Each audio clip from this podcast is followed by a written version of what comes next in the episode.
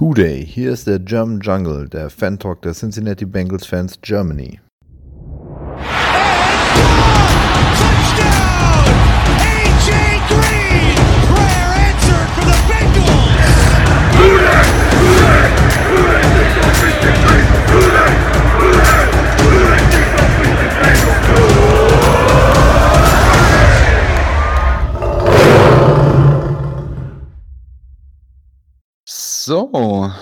Herzlich willkommen zur nächsten Folge des German Jungle Podcasts. Ich bin der Erik und habe heute den Mario dabei. Hallo Mario.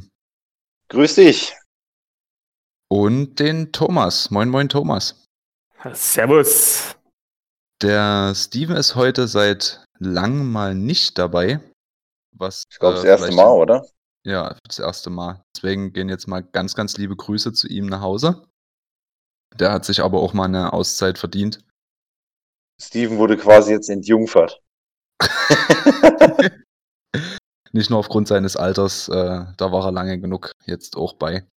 Aber wir haben heute, ja, ich will es nicht Ersatz nennen, aber wir haben, ja, einen Gast bei uns, der von einem schon halbwegs befreundeten Podcast zu uns gekommen ist. Ähm, der Sascha hat den Weg zu uns gefunden. Hallo Sascha. Hi Erik. Und äh, ich kann dich äh, schon mal ähm, beruhigen, ich habe kein Öl dabei. Oh, schade. hat, hat Markus dir das nicht mitgegeben? Nee, Markus hat äh, das Öl äh, zu Hause wieder feinsäuberlich in den Schrank getan. Oh, scheiße. Endlich. Und dann hört diese Schmuserei wenigstens mal auf.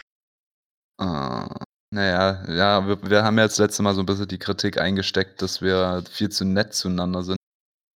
Äh, Deswegen müssen wir heute mal ein bisschen äh, FSK 18 sein, du Penner. Ähm. Bumsbirne. Ja, Mann, scheiß Dealers. Okay, wir fahren uns langsam auf Temperatur hoch, aber ähm, bevor, wir, bevor wir auf Temperatur hochfahren, äh, sollten wir vielleicht so das äh, gestrige Spiel mal zum Anlass nehmen, um uns dann auch wirklich auf Betriebstemperatur zu bringen aber nicht was die positiven Dinge angeht, sondern das war schon ein gewisser Offenbarungseid, oder Thomas? Ah, Offenbarungseid, so schlimm würde ich es nicht äh, bezeichnen. Wenn man jetzt mal die schlimmsten Punkte in den ersten drei Possessions wegnehmen würde, dann hätten wir wahrscheinlich ein vernünftiges Footballspiel gesehen.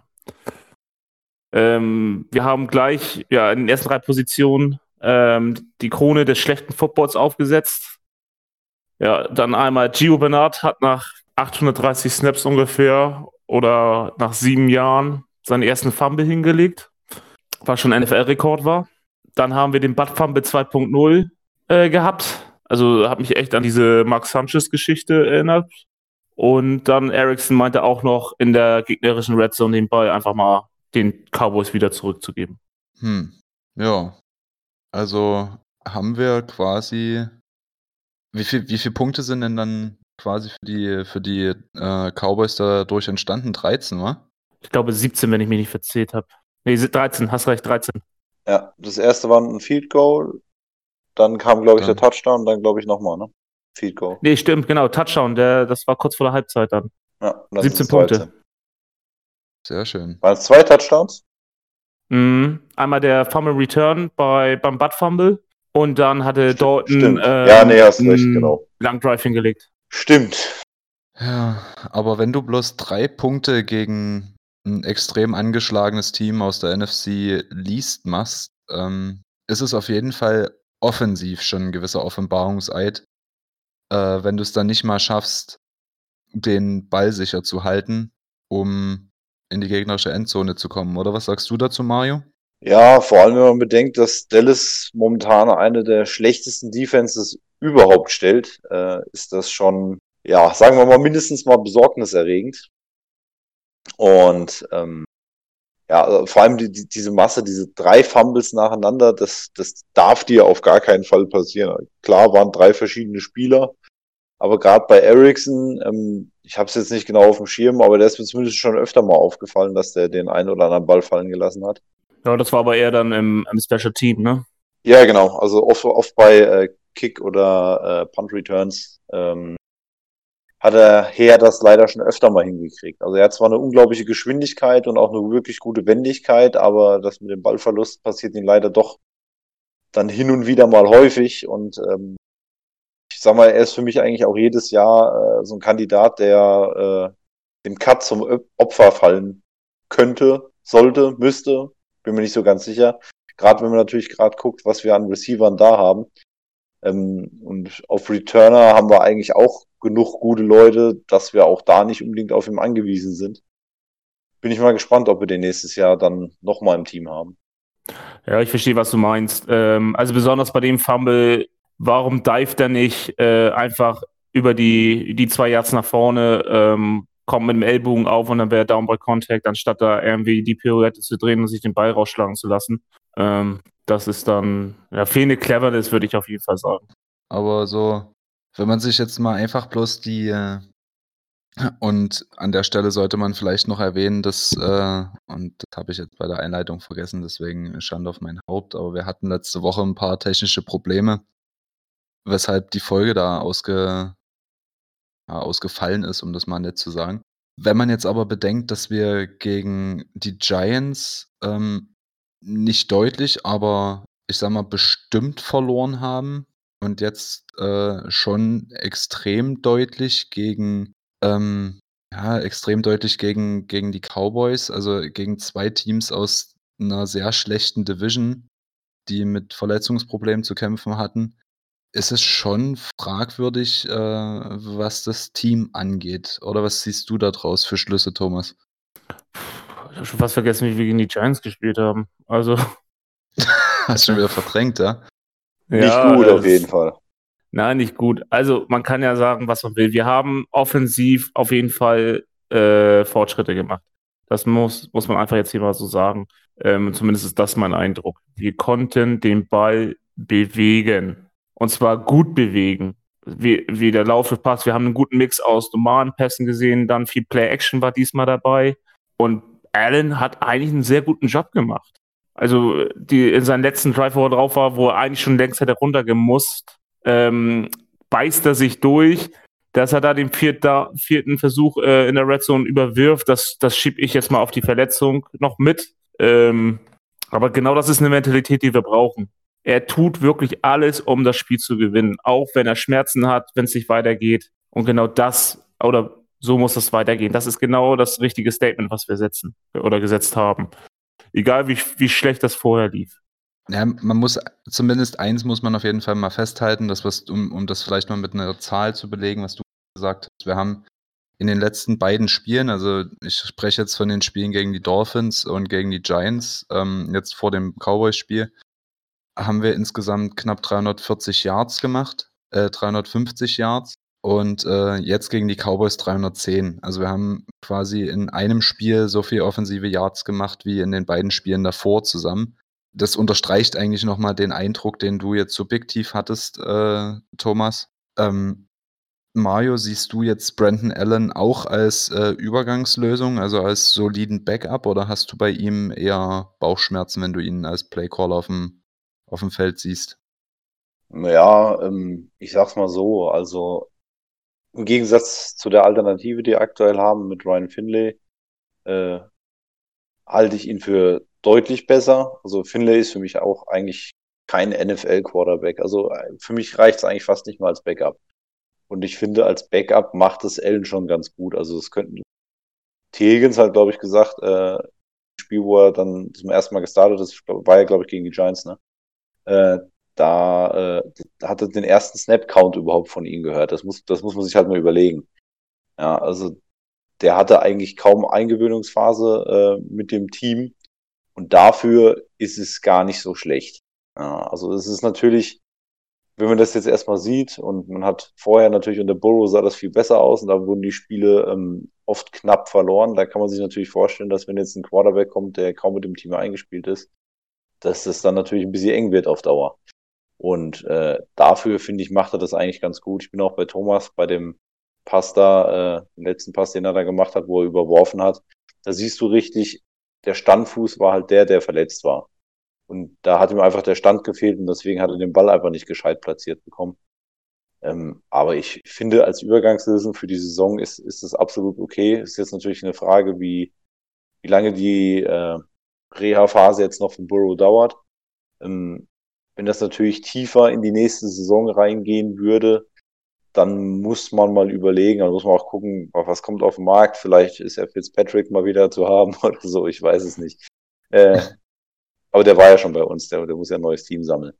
Ähm, ja, ja, also wie gesagt, also ich, ich bin so zufrieden, es ist solide. Äh, die Saison war eh gelaufen, das heißt, wir brauchen jetzt auch keinen Quarterback, der uns irgendwie die Saison noch rettet oder so. Die Saison war schon durch. Äh, von daher finde ich das absolut okay. Ähm, ich würde ihn auch als Backup halten und würde Finlay dafür äh, den Laufpass geben. Okay. Also wenn ich eins so aus den letzten Wochen jetzt gezogen habe, ohne das auf Allen oder auf die Offense oder auf die Defense schieben zu wollen. Ähm, wir haben ein echtes Problem mit ähm, Ballbesitz. Offensiver Seite. Wir haben in den fünf Spielen seit der Bye Week haben wir zwölf Turnover äh, offensiv gehabt. Also in jedem Spiel mindestens zwei. Das fing gegen die Steelers nach der Bye Week an mit zwei äh, Turnover, dann gegen Washington zwei, gegen die Giants drei, gegen Dolphins Nummer zwei und jetzt am Wochenende die drei Fumbles. Thomas, ist das nicht eigentlich ein reines Konzentrationsding? Schwierig zu sagen. Also, das bei, also Gios Fumble zum Beispiel, äh, um das jetzt mal auf das letzte Spiel zu reduzieren, erstmal, ähm, war ein gutes Defense-Play der Spieler kommt von hinten, Gio sieht ihn nicht, will, sucht noch seine Lücke, wo er durchlaufen kann und er kriegt den Schlag auf den Ball, so wie das ähm, Marlon Humphrey äh, von den Ravens das auch sehr gut perfektioniert hat. Das, da kannst du nicht viel machen, wenn du, wenn du da die Wahrnehmung nicht hast. Beim Butt Fumble sage ich auch, ey, wie kann dir, wenn du in deinen O-Liner rennst und ihn noch dabei verletzt, nochmal da wo, wo gemerkt, wie kann es dir passieren, dass du da den Ball loslässt? Also da fehlt mir das Verständnis bei Ericsson würde ich auch sagen, da kannst du es auf jeden Fall Konzentrationsfehler oder ja, Konzentrationsfehler würde ich jetzt mal drunter ab, abtun. Du, dir darf das aber nicht passieren. Nicht als Profi, der Millionen Dollar pro Jahr nach Hause schickt, äh, bekommt. Ja, wo ich bei Ericsson sogar sagen würde, dass das nicht nur ein Konzentrationsfehler war, sondern das ist halt, er versucht dann immer oft dann noch zwei Millimeter rauszuholen und da ist dann einfach dieser, diesen Aufwand, den er betreibt, der landet leider oft in Negativausbeute. Und äh, das muss er eigentlich abschalten. Da, er spielt nicht intelligent und ich sag halt mal, oder zumindest in diesem Play spielt er nicht intelligent. So die Laufwege und so, die passen ja, aber er, er weiß dann nicht, wann er aufhören muss. Und das ist ein bisschen Richtig. Problem. Und das würde ich bei einem Rookie, würde ich sagen, ist es okay, passiert. Ja. Aber er ist halt kein Rookie mehr und dementsprechend ähm, erwarte ich mir da eigentlich klügere äh, Verhaltensweisen äh, von einem. Ich glaube, was ist das vierte Jahr oder so? Also auf jeden Fall. Ich glaube sogar schon fünfte ähm, oder sechste. Mh, ja, ich, ich, ich glaube es vierte, vierte oder fünfte. Sechste dürfte es eigentlich noch nicht sein. Weil 2015 war glaube ich, noch nicht da, bin ich mir ziemlich sicher. Und ja, also auf jeden Fall ist für mich äh, Ericsson da, ähm, also ich, ich mag den Jungen eigentlich, das ist ein super cooler äh, Kerl eigentlich, aber leider trifft er zu oft da die falsche Entscheidung, will noch, also ich meine, ich habe ja nichts dagegen, wenn einer sich voll reinhaut und äh, versucht, das Bestmögliche rauszuholen.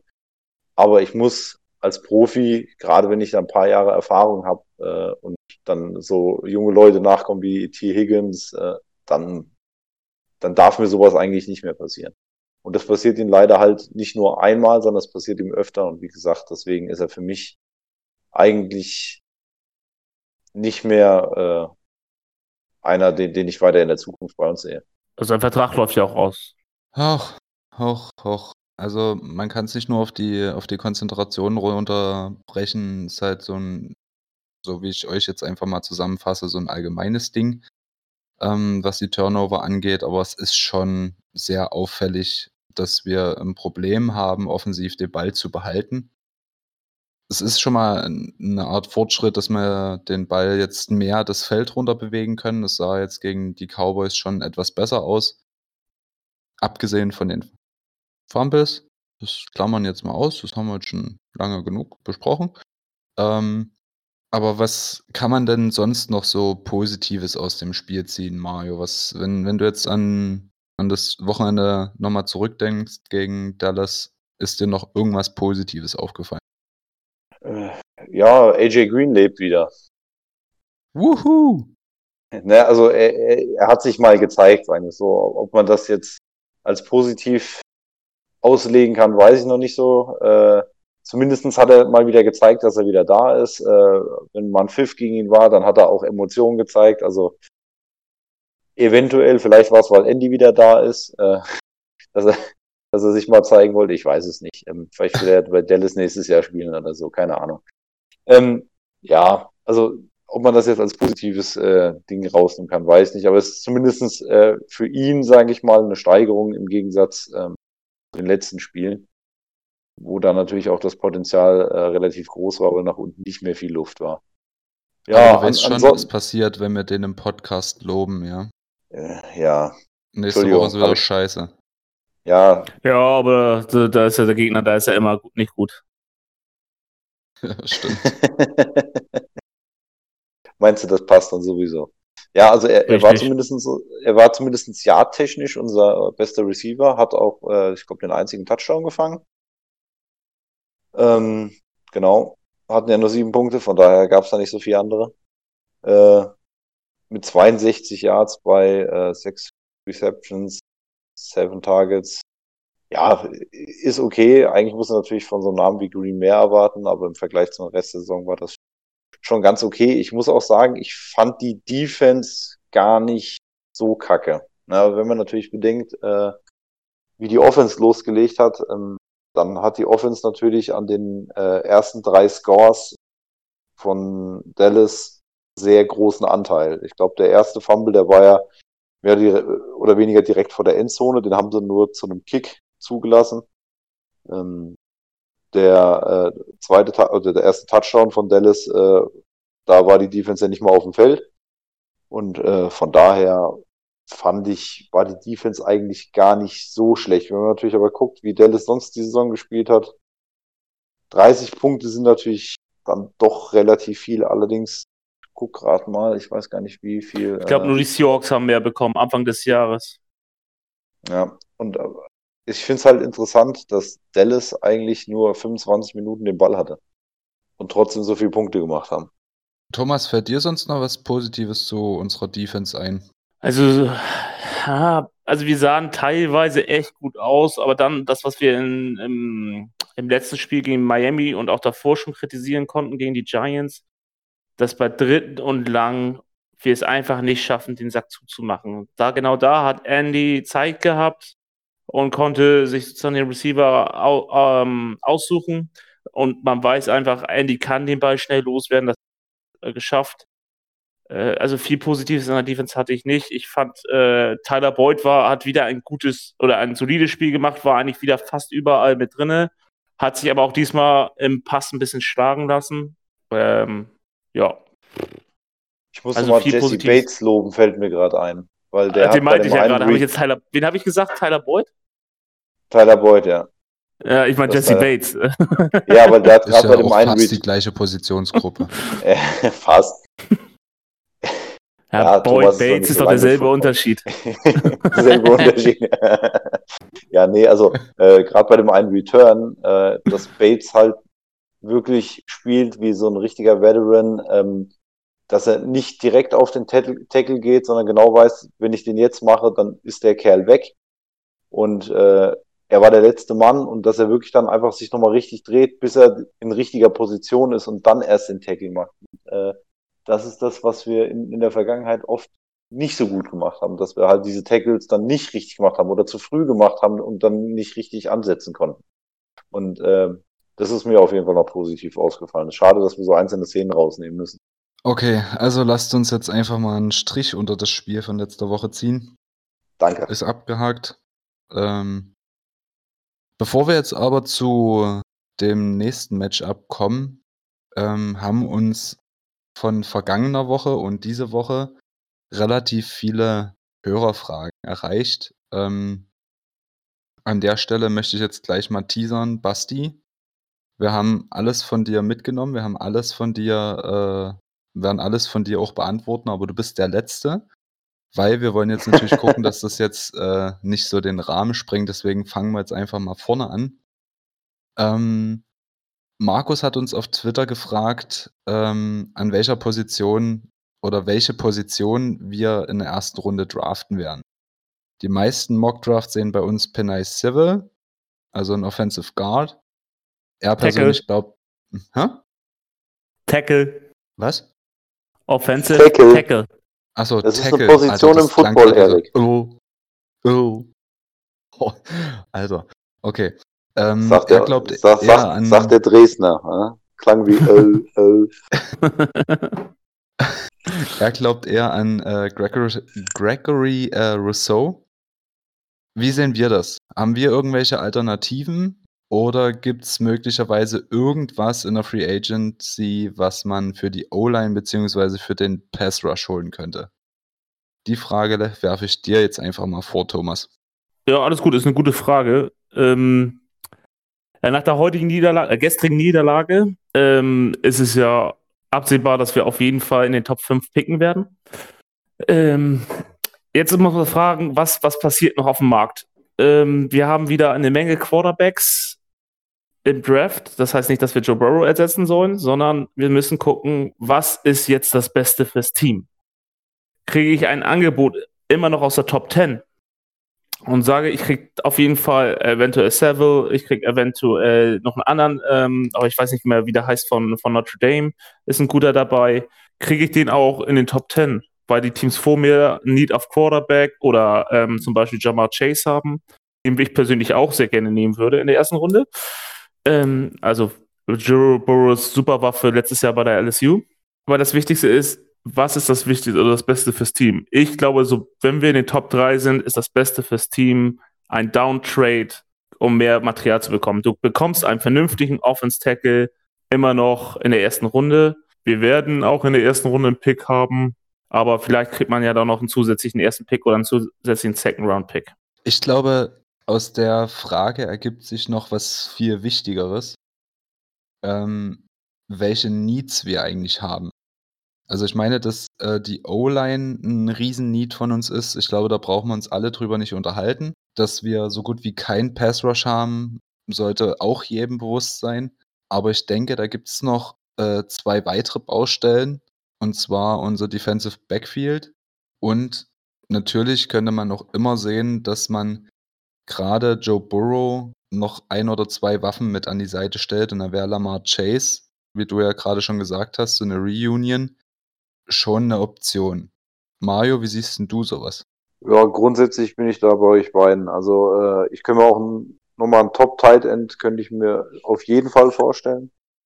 Einfach weil ich CJ jetzt auch, also der fehlt uns zwar, aber der fehlt uns halt deswegen, weil es auch ein bisschen an Alternativen mangelt. Äh, Sample ist für mich immer noch eher ein Blocking-Tight-End, den kannst du zwar als Passempfänger auch gerne mal einsetzen, aber er trägt das Spiel auf Tight-End damit nicht. Und äh, da hätte ich gerne, gerade weil die ein bisschen Entwicklung noch brauchen, äh, könnte ich mir gut was vorstellen. Da würde ich aber eher tendenziell in Richtung zweite Runde gehen. Das muss ich aber ehrlich sagen, ich beschäftige mich eigentlich mit dem Draft immer erst dann, wenn es dann auch, sage ich mal, in die Richtung geht, also frühestens nach Ende der Saison. Deswegen äh, habe ich da jetzt auch noch nicht so viele Namen, die ich jetzt irgendwie rausschießen kann, möchte. Ich bin auch kein großer Fan von Mock Drafts, sondern ich würde erstmal gucken, was haben wir für Needs. Bin auch bei Thomas, dass das Traden auf jeden Fall eine Option sein muss. Also letztes Jahr habe ich das nicht als Option gesehen, dieses Jahr ganz klar. Man muss natürlich gucken, was kriegt man angeboten, aber äh, da könnte ich mir durchaus vorstellen, dass, dass wir da was ganz Gutes für angeboten kriegen und dann würde ich das auch machen. Ähm, ansonsten, Defensive Backfield bin ich bei dir, vor allem halt einfach auf Corner, finde ich, äh, müssten wir nochmal nachlegen. Weil William Jackson ist aktuell noch ein bisschen zu schwankend und uns fehlen auch so ein bisschen die Alternativen dazu. Wir haben zwar ein paar gute Jungs, so äh, in der zweiten Reihe, aber so richtigen Top-Cornerback äh, wird mir schon ganz gut gefallen. Also ich würde gerne zu dem Thema sagen, äh, die nächste Frage von Damian äh, zielt ja auch auf den Draft ab und äh, ich habe es auch in der Gruppe mitbekommen, dass so die Blicke immer weiter Richtung Draft gehen. Es ist halt einfach Tatsache, dass die letzten Wochen in der NFL auch noch mal einiges an den Records hin und her rücken können. Gewinnen jetzt die Jets wie auch immer. Sorry, no hate, aber wird nicht passieren. ähm, gewinnen die nochmal zwei Spiele. Jacksonville gewinnt auf jeden Fall auf, zufällig auch nochmal drei äh, von den letzten. Also, ja, also es kann noch so viel passieren. Wir können nach der, nach der Saison irgendwie an fünf oder sieben picken. Wir können aber auch an ein oder zwei, an eins oder zwei picken. Also es ist nichts mehr ganz unmöglich. Und dementsprechend ist es halt sehr mühselig, jede Woche zu gucken, wo steht man, was kann man äh, picken. Wir sollten abwarten, wie geht die Saison aus, wo stehen wir am Ende und dann lasst uns ein bisschen äh, College-Tape gucken und danach kann man entscheiden, wen nimmt man. Alles andere ist halt wirklich so Glaskugel. Genau, und die, du hast halt einfach auch äh, die Geschichte, dass du jetzt mit der offenen Free Agency einfach da auch noch vieles verschiebst, ja, weil wenn du da irgendwann was Gutes kriegst, dann brauchst du da vielleicht auch nicht mehr draften und äh, da musst du natürlich gucken, wer geht wieder. Also das heißt ja nicht, äh, dass die aktuellen Needs die auch noch die Needs sind dann beim Draft. Ähm, das heißt, ein Spieler geht vielleicht und äh, reißt dann ein neues Gap, äh, das wir füllen müssen. Oder du kriegst halt einen, der, der es schon vorher füllt. Und deswegen ist das also ich bin sowieso kein großer Fan von Mock Drafts, das habe ich glaube ich auch schon ein paar Mal gesagt. Ähm, Mehrfach. Zumindestens, ja, ich sage auch gerne nochmal, ich mag nicht so gerne Mock Drafts. Äh, nein, also so, was magst du nicht? Mock Drafts. Wie, wie war denn eigentlich deine Beziehung zu Mock Drafts jetzt? Ja, nicht, nicht, nicht so gut. So. Ähm, also ich finde, wir sollten in der nächsten Folge auf jeden Fall Mock Draft mal machen. Ja, also weil das scheint ja schon. Nein, also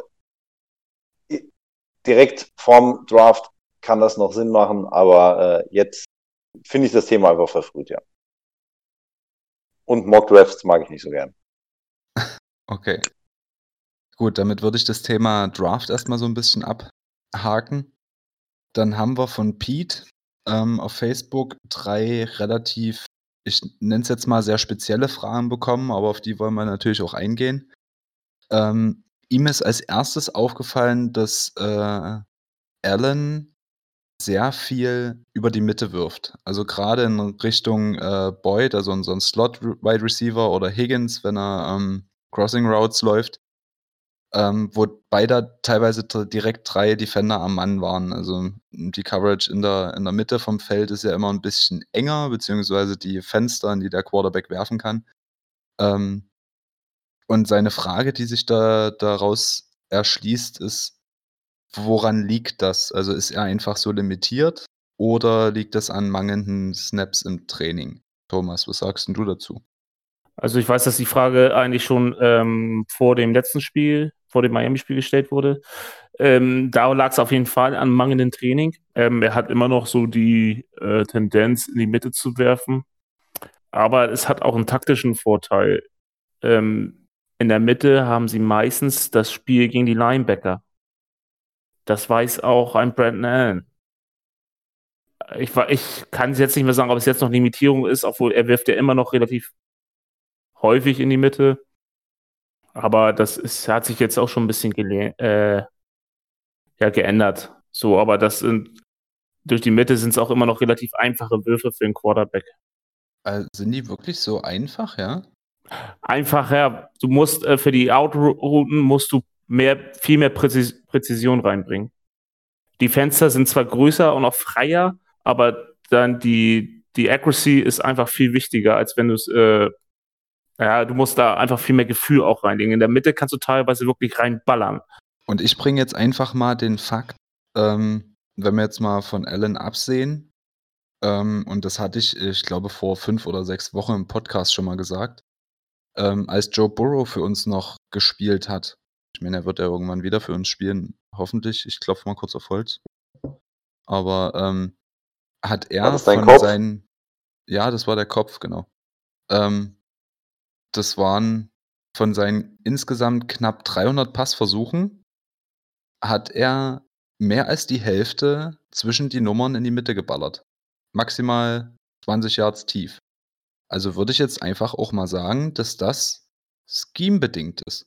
Ja, jeder Quarterback hat ja seine eigenen Reads. Wenn du äh, im Pre-Snap sagst, hier, meine 2 ist in dem System ähm, offen, dann, dann fokussierst du natürlich auch den. So, warum auch viel auf äh, durch die Mitte? Weil Tyler Boyd eigentlich Team gesehen immer noch der Nummer 1 Receiver ist. Aber ich würde es jetzt, also ich, ich wollte damit jetzt quasi darauf abzielen, dass nicht nur irgendwie eine Limitierung durch Allen oder einfach ein Fetisch von ihm vorliegt, sondern einfach, dass unser Playbook auch in gewisser Art und Weise darauf ausgelegt ist, viele kurze Pässe und möglichst auch ein bisschen mehr durch die Mitte zu, zu kommen. Darauf ja, wollte ich. Das ist auf jeden Fall möglich. So, die nächste Frage von Pete war, und die geht auch direkt wieder an äh, Thomas, weil er ist unser Defense-Spezi. Ähm, er mag gehört haben, dass Third and Longs nicht von Anarumo gecallt werden. Jetzt ist seine, seine Frage, was da schiefgelaufen ist, dass es so ist, wie es ist. Warum called Anarumo nicht dritte und lang Defense Calls? Oh, das ist mittlerweile schon üblich, dass du ähm, Aufgaben äh, delegierst als, als, äh, als Coach, auch als Coordinator. So in, in Deutschland ist dieser Begriff eher unter Coverage Coordinator bekannt, der sich dann ähm, wirklich dann auch halt über die längeren Passsituationen ähm, ändert und deswegen hat man vielleicht im Gameplan drin, dass der Linebacker-Coach, ähm, das hat er nämlich in den, in den, letzten Spielen gemacht, die äh, dritten Versuche Court übernimmt. Okay denke, da braucht ja, man, man nicht. Hm? Man muss auch immer so sehen, äh, die müssen, die Koordinatoren müssen alles im Auge behalten, ähm, wie das Personalwechsel der Offense und danach haben sie auch ihren Gameplan äh, gespickt. Und, ähm, zum Beispiel dann hat der, der, der Coverage Coordinator in dem Fall, der Linebacker Coach hatte die Aufgabe, sich ihm halt ähm, darf, kann vielleicht einfach sich viel mehr darauf konzentrieren, weil er zwei Downs immer Vorbereitungszeit auch hat.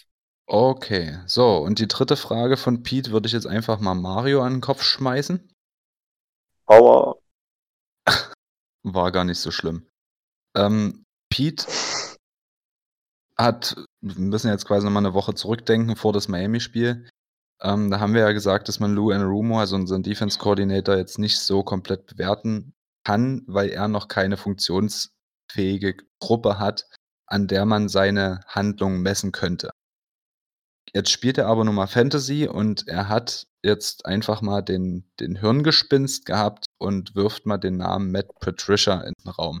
Patricia, ehemaliger Headcoach der äh, Detroit Lions, wurde nach äh, knapp zwei Jahren und einem absoluten Losing Record ähm, gefeuert. Davor war er schon ein relativ erfolgreicher Defense Coordinator bei den äh, New England Patriots was denkst du, Mario, wenn man jetzt den Geldbeutel aufmacht, sollte man darüber nachdenken?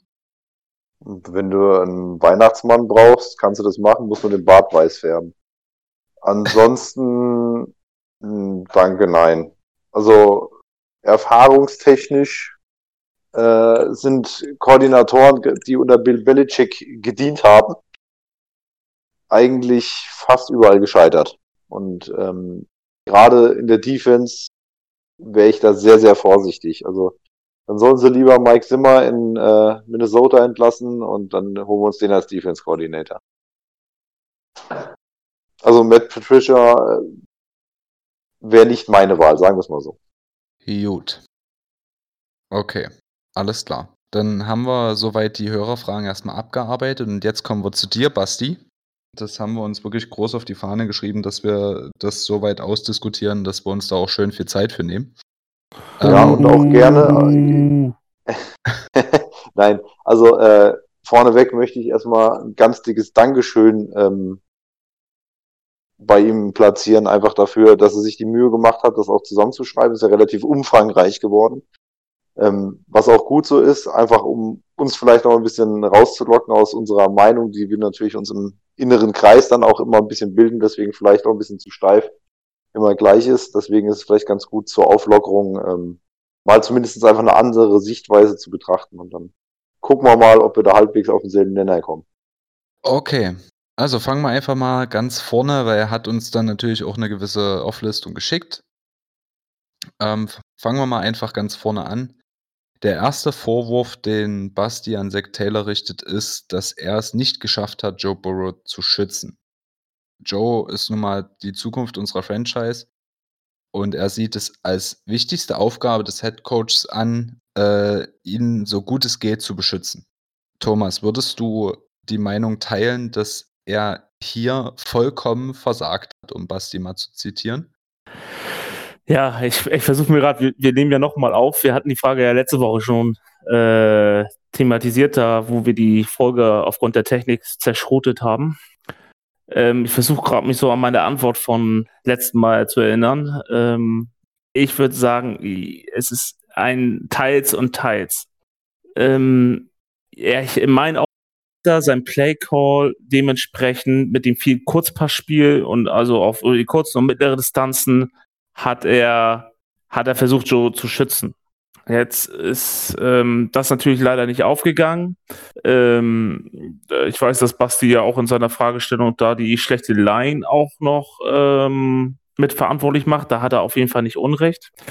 Ähm, es ist einfach schwierig, das zu bewerten. Ähm, wenn Zach Taylor der Meinung ist, die fünf Jungs oder die äh, Jungs, die sein äh, Line-Coach aufstellt, das sind die besten, dann hängt das auch mit Vertrauen zu seinem Coaching-Staff zusammen. Das darf man jetzt natürlich auch, kann man natürlich im Nachgang auch zerreißen. Hinterher ist man immer schlauer.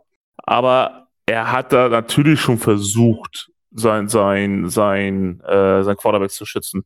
Man muss auch mal die Umstände absehen. So, er hat, äh, er hat Spain hat er geholt, so im Laufe der Saison. Dann hat er vor der Saison Suafilo geholt, der äh, ver verletzt war. Ähm, das Experiment Jordan ist leider gescheitert. Das, ja, es sind auch viele Faktoren dabei, die, die man vor der Saison nicht, nicht unbedingt sehen konnte.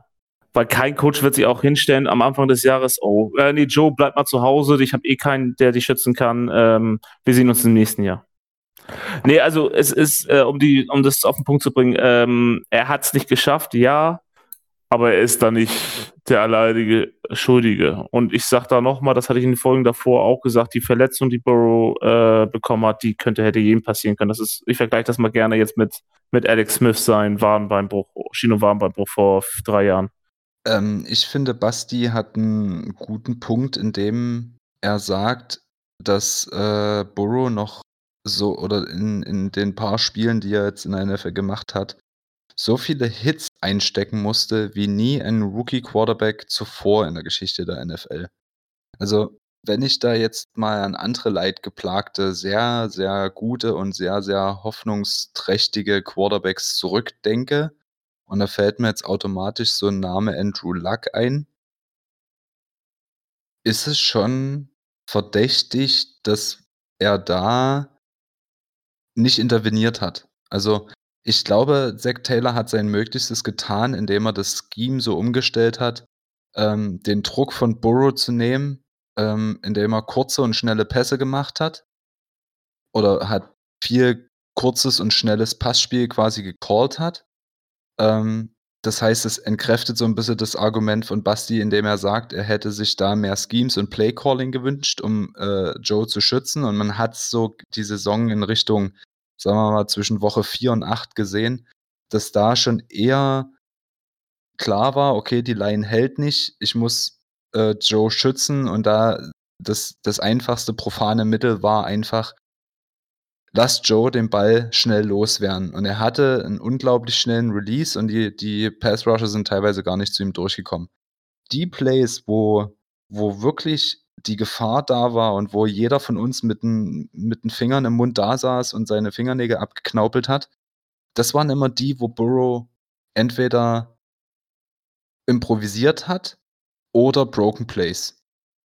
Also ich würde jetzt ehrlich gesagt, ähm, um mal vielleicht das Anfangs, was ich so ein bisschen einleitend gesagt habe, irgendwie selber wieder zu entkräften, was mir gerade so beim Reden so ein bisschen einfällt. Ähm, ich würde Zack Taylor in der Hinsicht nicht die Schuld geben, weil er sein Möglichstes getan hat, um Burrow mit in Anbetracht der Umstände trotzdem noch weitestgehend zu schützen. Also das, was du, Basti, dir von ihm gewünscht hast oder gewünscht hättest, hat er in meinen Augen schon versucht und es auch umgesetzt. Weiß so. nicht, Mario, was sagst denn du dazu? Ja, halbe Gegenmeinung. ähm, und zwar, äh, spielerisch bin ich absolut bei dir. Ich denke, da war nicht so viel mehr rauszuholen, einfach mit dem Material, den wir haben und der O-Line, so wie sie spielt. Jetzt kann man darüber diskutieren, warum spielt die O-Line so, wie sie spielt. Das ist natürlich einmal die Fähigkeit, die jeder einzelne Spieler mitbringt. Thomas hat ja die Verletzungsprobleme angesprochen. Klar, die spielen auch eine Rolle.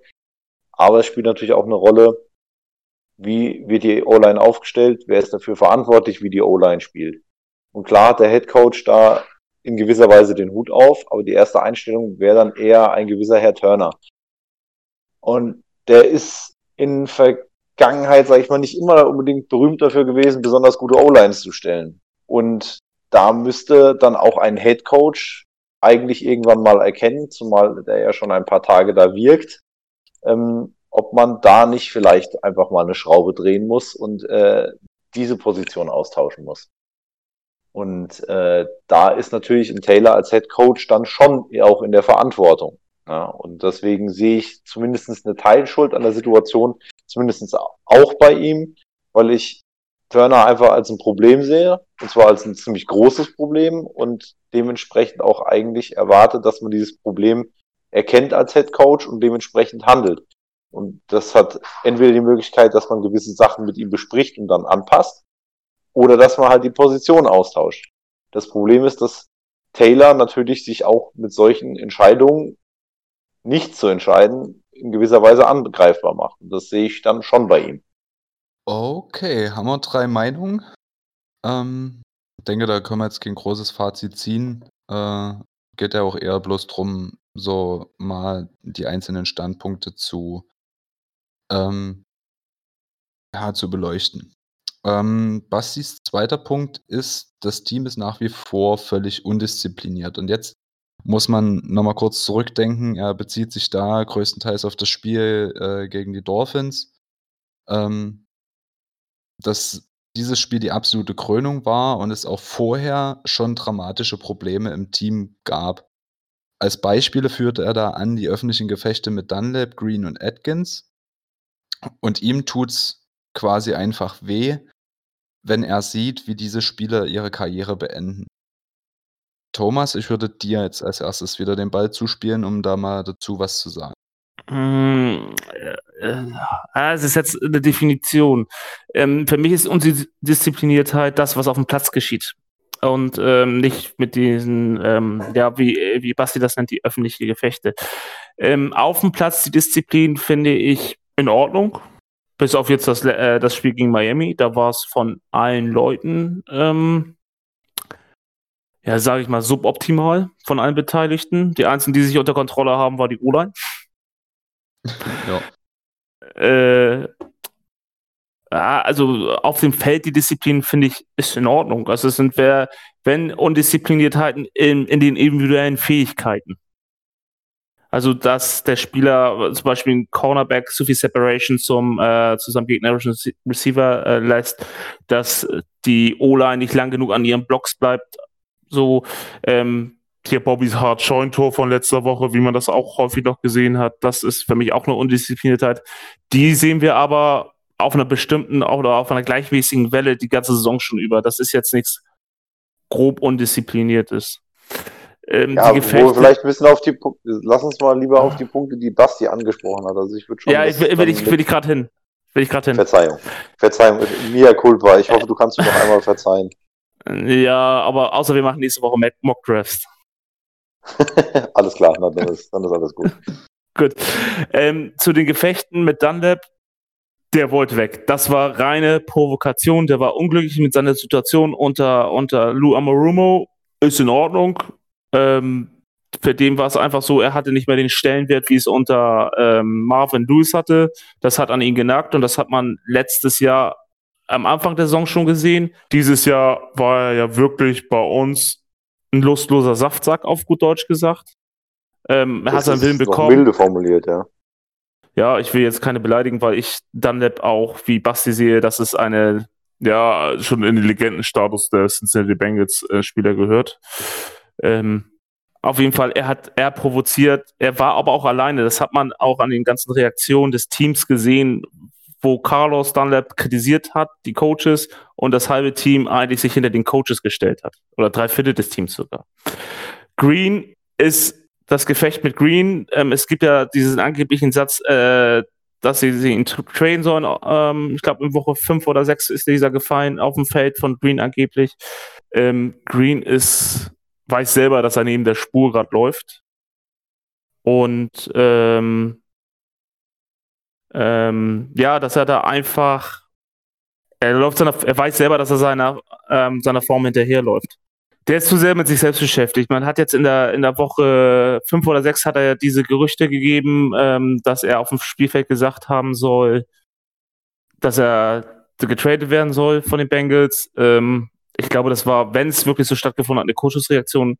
Green weiß selber, dass er das Problem gerade selber ist. Also spielerisch. Er, davon gehe ich, gehe ich wirklich von aus, dass er das selber weiß, dass von ihm mehr kommen muss. Also da sehe ich auch Sollte er also zumindest ich, wissen, ja. ich sehe das auch nicht so eine große Problematik. Green ist einfach auch ein sehr introvertierter Spieler ähm, und ähm, ich glaube jetzt nicht, dass er am Ende seiner Karriere damit anfängt, irgendwelche dreckigen Spielchen aufzuziehen. Ähm, und Atkins, Atkins war am Anfang der Saison verletzt. Ähm, der hat sich aber auch nie öffentlich beschwert, dass er eine geringe Rolle spielt. Und äh, man muss auch sagen, der ist jetzt nochmal Vater geworden, kurz vor zwei Wochen, glaube ich. Und er hat gerade auch wieder andere Sachen. Für den ist es wichtig, dass er äh, ein bisschen Geld bekommt, dass er ein bisschen äh, paar Snaps sieht und äh, dass er gesund wird. Äh, ich, ich, will das, ich will das Thema mal kurz zu mir ziehen, weil mir kocht wenn ich darüber nachdenke. Und ich hatte es vor, weiß nicht, wann hatte ich denn das gesagt? In Woche vier oder fünf? Ähm, wo mich dann noch Haufen Leute angeschrieben haben, war, wie ich sowas sagen kann, dass Green in sein eigenes Ehebett kackt. Äh, wenn, wenn, wenn ich darüber nachdenke, über diese Fragestellung, das meine ich jetzt absolut nie persönlich, Basti, aber ich persönlich hatte A, niemals das Gefühl, dass wir öffentliche Gefechte, also wirklich so, so, so Shitshows mit den Spielern abgezogen haben, sondern wenn sowas, wenn es sowas gab, und da gab es eigentlich, Green und Atkins können wir da ausklammern, das gab es eigentlich nur mit Dunlap, und wenn es das mit Dunlap gab, dann war das von Dunlap inszeniert. Das heißt, wenn ich jetzt so eine, so eine Unsympathen-Hierarchie unter den Spielern aufstellen müsste, dann ist Dunlap irgendwo ganz, ganz oben. Ja, er ist ein verdienter Spieler unserer Franchise, der hat Haufen Sex gemacht, der hat einen riesen Impact gehabt. Aber im Endeffekt hat er auf sein eigenes Vermächtnis wirklich geschissen, indem er sich von uns weggestreikt hat, um zu einem Team zu kommen, was wirklich nochmal die Chance hat, um einen Super Bowl zu spielen. Und das merkst du ihm an. Hätte er diesen Charakter, diese Charakterstärke bis zum Ende gezeigt, und da sehe ich persönlich nicht Zack Taylor in, in der Pflicht, ihn, weiß ich nicht, ihn auf Knien anzuflehen, dass er ja bitte zusehen soll, sein Bestes zu geben. Das ist einfach, einfach Grundvoraussetzung in dem Sport. das sind keine, keine Ballerinas, das sind keine Fußballer, das sind halt Footballer, die um Vertrag spielen und wo es nie darum geht, den Einzelnen hervorzuheben, sondern das Team steht im Mittelpunkt. Und wenn du so eine Flachflöte wie den Dunlap dann in deinem Team hast und die, die, der das, er war derjenige, der den Locker Room in einer gewissen Art und Weise verpflichtet hat. Deswegen wäre ich da sauer, wenn ich drüber nachdenke, dass man Zack Taylor das jetzt negativ anrechnet, dass Dunlap gegangen, also gehen wollte, um sich weggestreikt hat und das jetzt, nee, also da, wirklich, Green, zu Green und Atkins wurde alles gesagt. Atkins hat einfach andere Prioritäten momentan. Der sieht seine Snaps, hat keinen Impact, okay. Green ist alt und humpelt übers Feld, hat jetzt mal einen Touchdown gefangen, okay, da kann ich mir mal zwei Klapser ähm, rausdrängen, aber Dunlap ist ein ganz rotes Tuch für mich persönlich. Und ich würde jetzt So, einfach Erik, gerne- jetzt, jetzt atmen wir ganz kurz durch. Rauch mal einen Pfefferminztee. ich, glaub, wollte, die ich, wollte, ich wollte ich gerade glaub, die die Na- Stimmung ein bisschen wieder Ja, ich- ich- entspannen. in- Heb dir ich das, heb dir das für auf, heb dir das dafür auf, wenn gleich der Gelb-Schwarz um die Ecke kommt. Ja.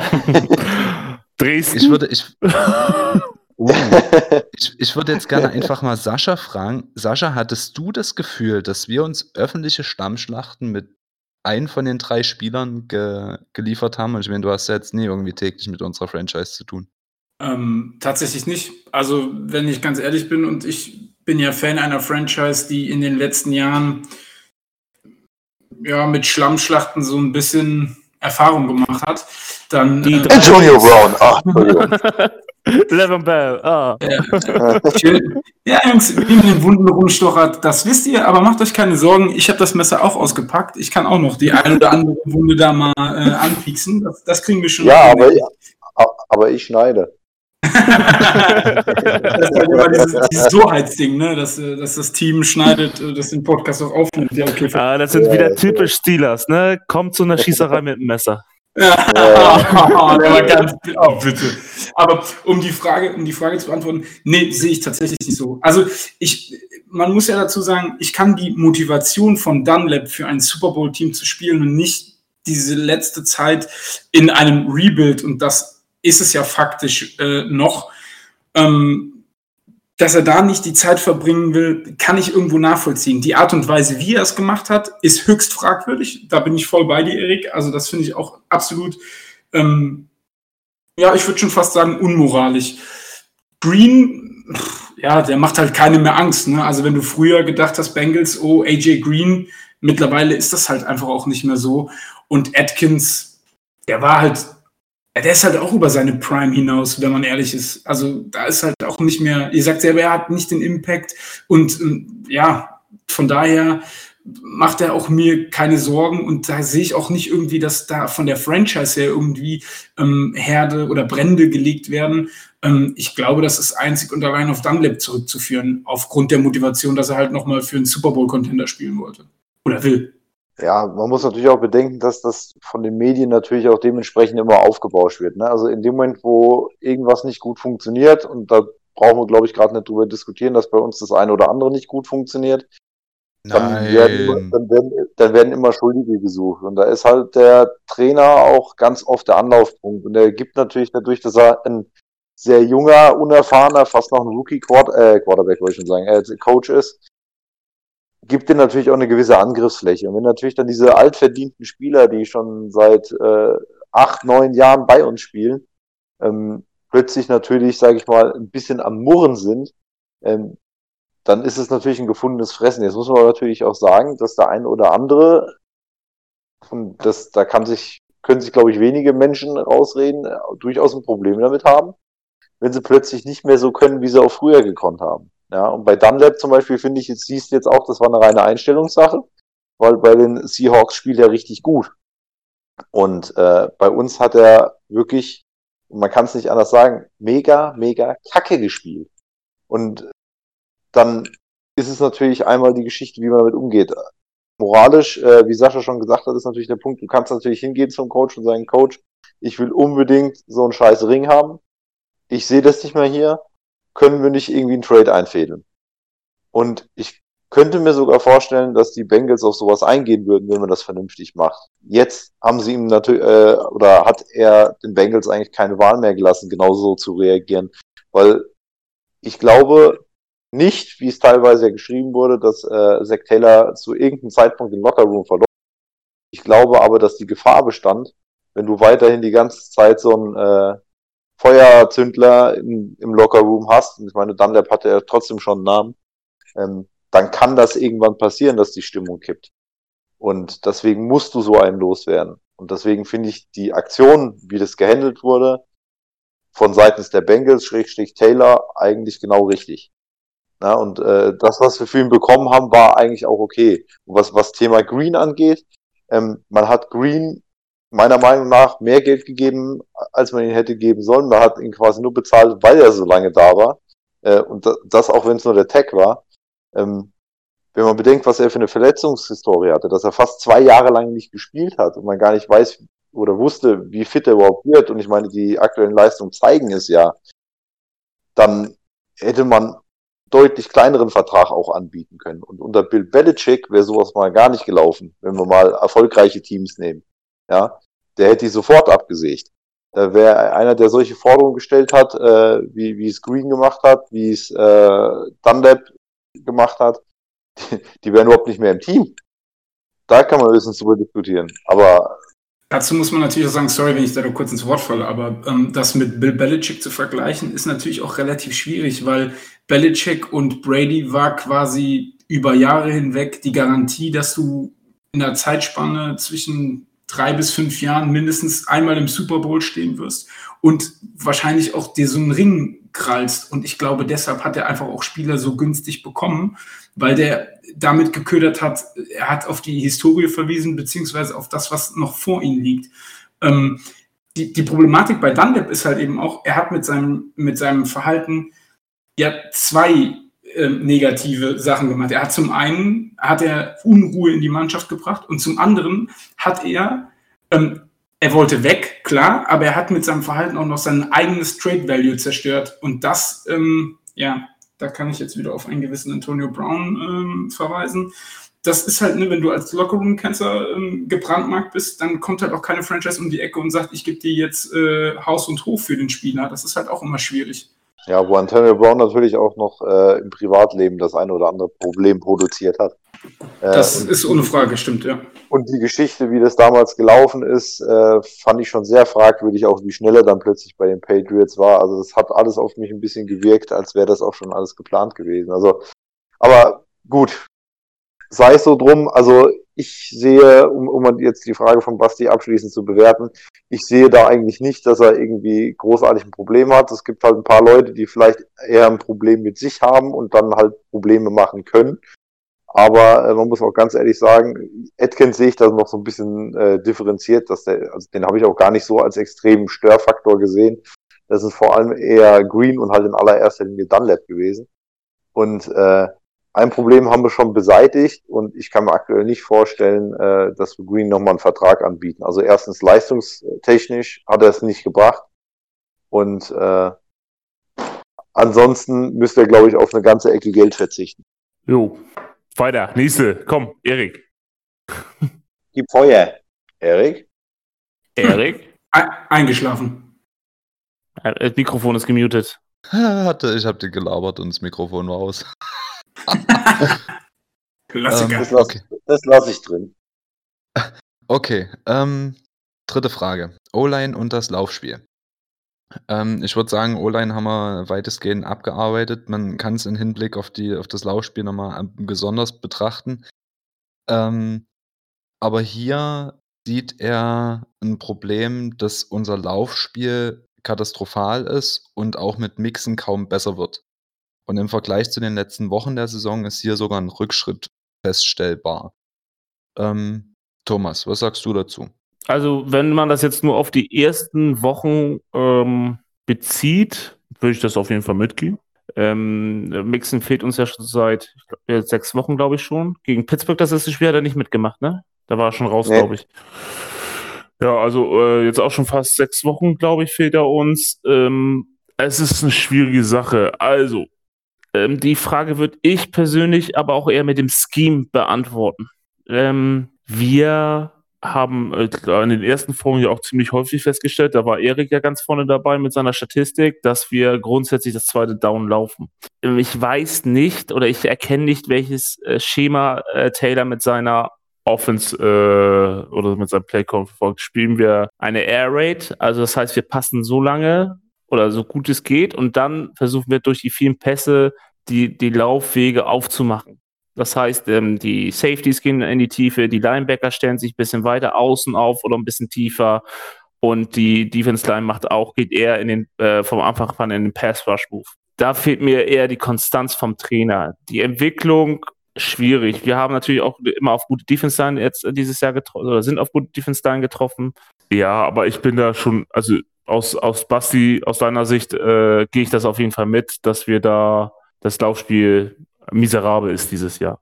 Klar, das, da braucht man auch nicht ähm, ja, irgendwie schön zu reden. Ja, das geht ja wieder in das Thema O-Line rein. Also das ist, ist für mich dasselbe. Ich würde da auch wieder den Namen Turner in, äh, in den Ring werfen. Ich finde, der muss einfach ausgetauscht werden. Das, also klar kann das mal funktionieren, dass mal ein Trainer, der woanders nicht gut funktioniert hat, äh, dass der in einem anderen Team funktionieren kann. Das ist aber gescheitert und das muss man meiner Meinung nach einfach erkennen und da, der muss einfach ausgetauscht werden und fertig. Ja, das, das wird auch kommen. Bloß die Frage ist, ähm, gehen um, ich weiß nicht, ich glaube, die Frage kommt da später nochmal drauf, aber äh, es wird sein, entweder geht nur der Kopf oder entweder geht der Kopf und alle oder er schafft es, äh, das Vertrauen in der Brown Family zu machen, indem er einige Köpfe von seinen Angestellten äh, rollen lässt. Ich würde, ich würde noch mal eine andere Sicht darauf äh, werfen und ich weiß nicht, ob ich da bei euch offene Türen einrenne oder nicht, äh, kann ich irgendwie nie einschätzen, aber ich persönlich sehe einfach, dass das Laufspiel in der NFL eine immer weniger wichtige Rolle spielt. Ähm, Laufspiel wird durch äh, schnelle Querpässe kompensiert, wird durch ähm, Running Backs kompensiert, die den Ball einfach äh, hinter der Line fangen und dann die Yards after Catch machen.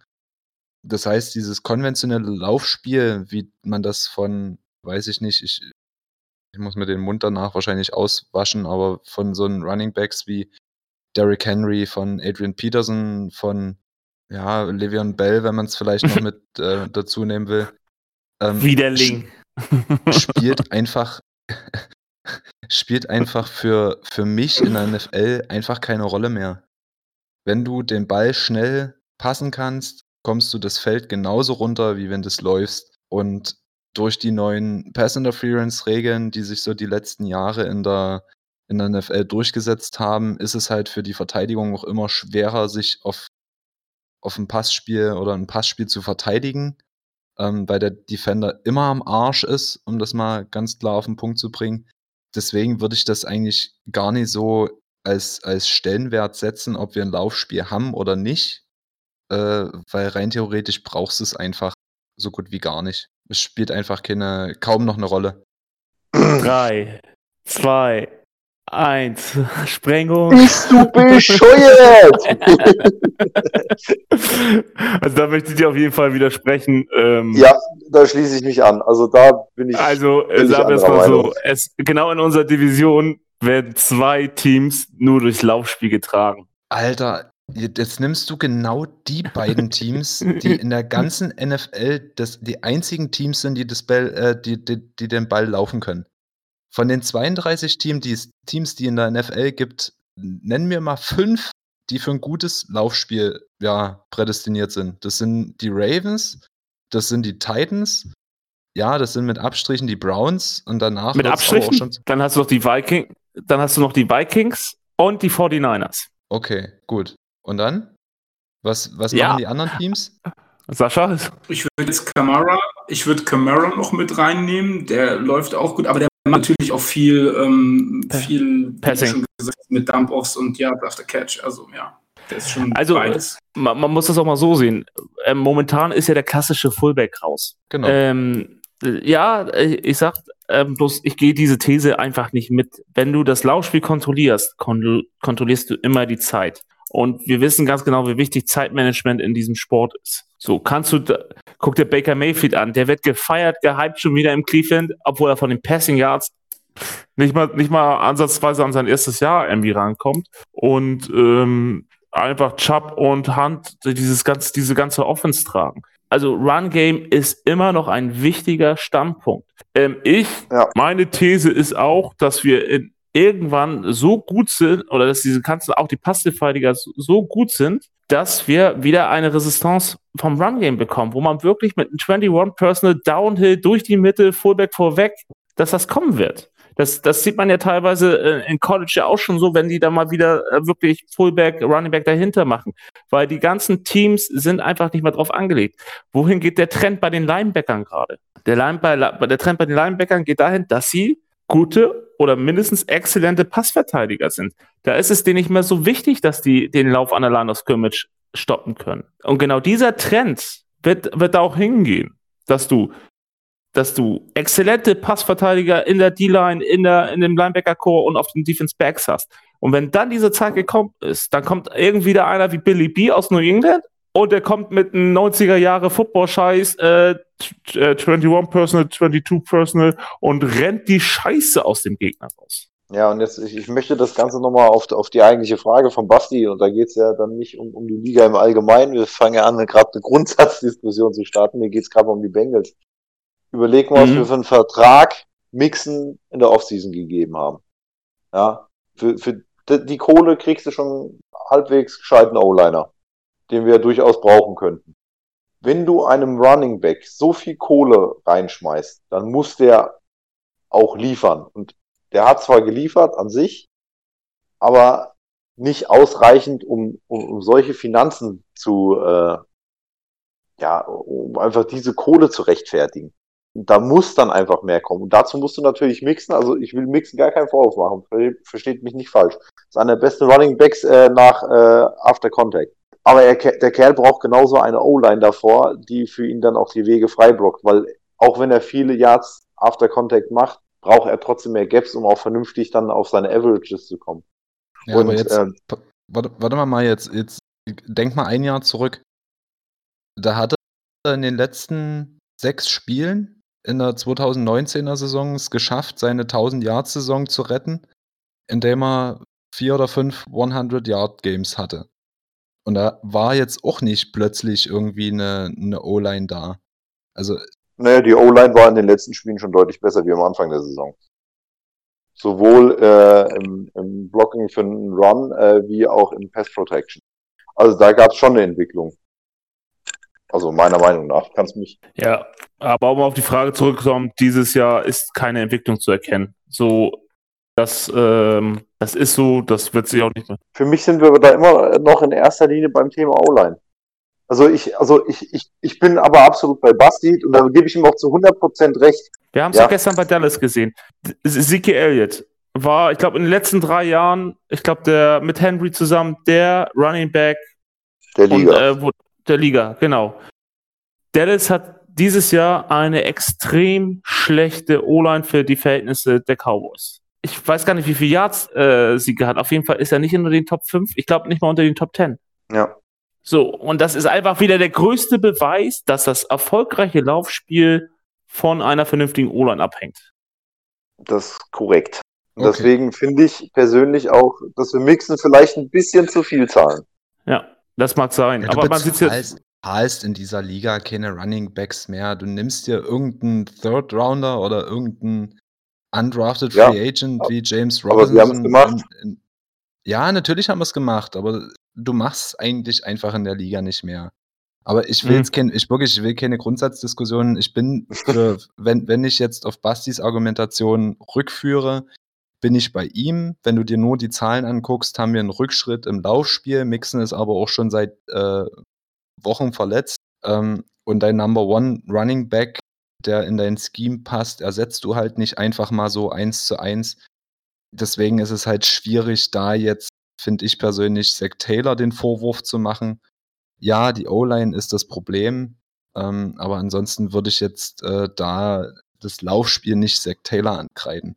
Nein, aber es hat er ja auch nicht wirklich. Ja, äh, ja, also ich, es ging zwar bei Basti grundsätzlich um Zach Taylor, aber wie gesagt, äh, für mich ist ja immer der Punkt, ähm, wo greifen wir das Thema an? Und äh, wie ich vorhin schon gesagt habe, ich finde halt, wenn man seine Positionscoaches nicht austauscht, wenn sie nicht die Leistung bringen, und ich glaube, da brauchen wir nicht drüber diskutieren, dass dieser Positionscoach ein Problem ist, also zumindestens in dem, was er abliefert, ähm, dann ist das beim Head Coach, aber nicht die eigentliche Performance, sondern nur daran, dass er halt derjenige äh, ist, der die Möglichkeit hätte, zumindest an dieser Position was zu ändern, um eventuell die O-Line auch besser zu formen.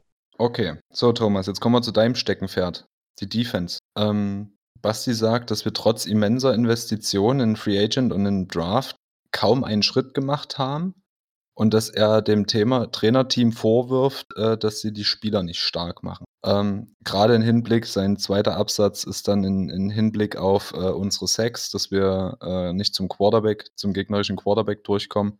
Aber teilst du die Meinung? Ähm, jein. Ähm, und zwar, also, eh, oder auch eher zum Nein, teile ich nicht. Ähm, wir, wir, das ist jetzt mal so ein bisschen aus Kadersicht, äh, musst du das mal planen. Ähm, jetzt musst du, musst du noch mal mindestens äh, 15 bis 16 Wochen ähm, so auf Anfang Juli zurückdrehen die Zeit. Und dann gehst du jetzt einmal zum Beispiel ähm, unsere D-Line durch. Unser vermutliches Starting D-Line Front. Da haben wir in der Mitte einen Gino Atkins, von dem wir alle denken, der hat noch was im Tank.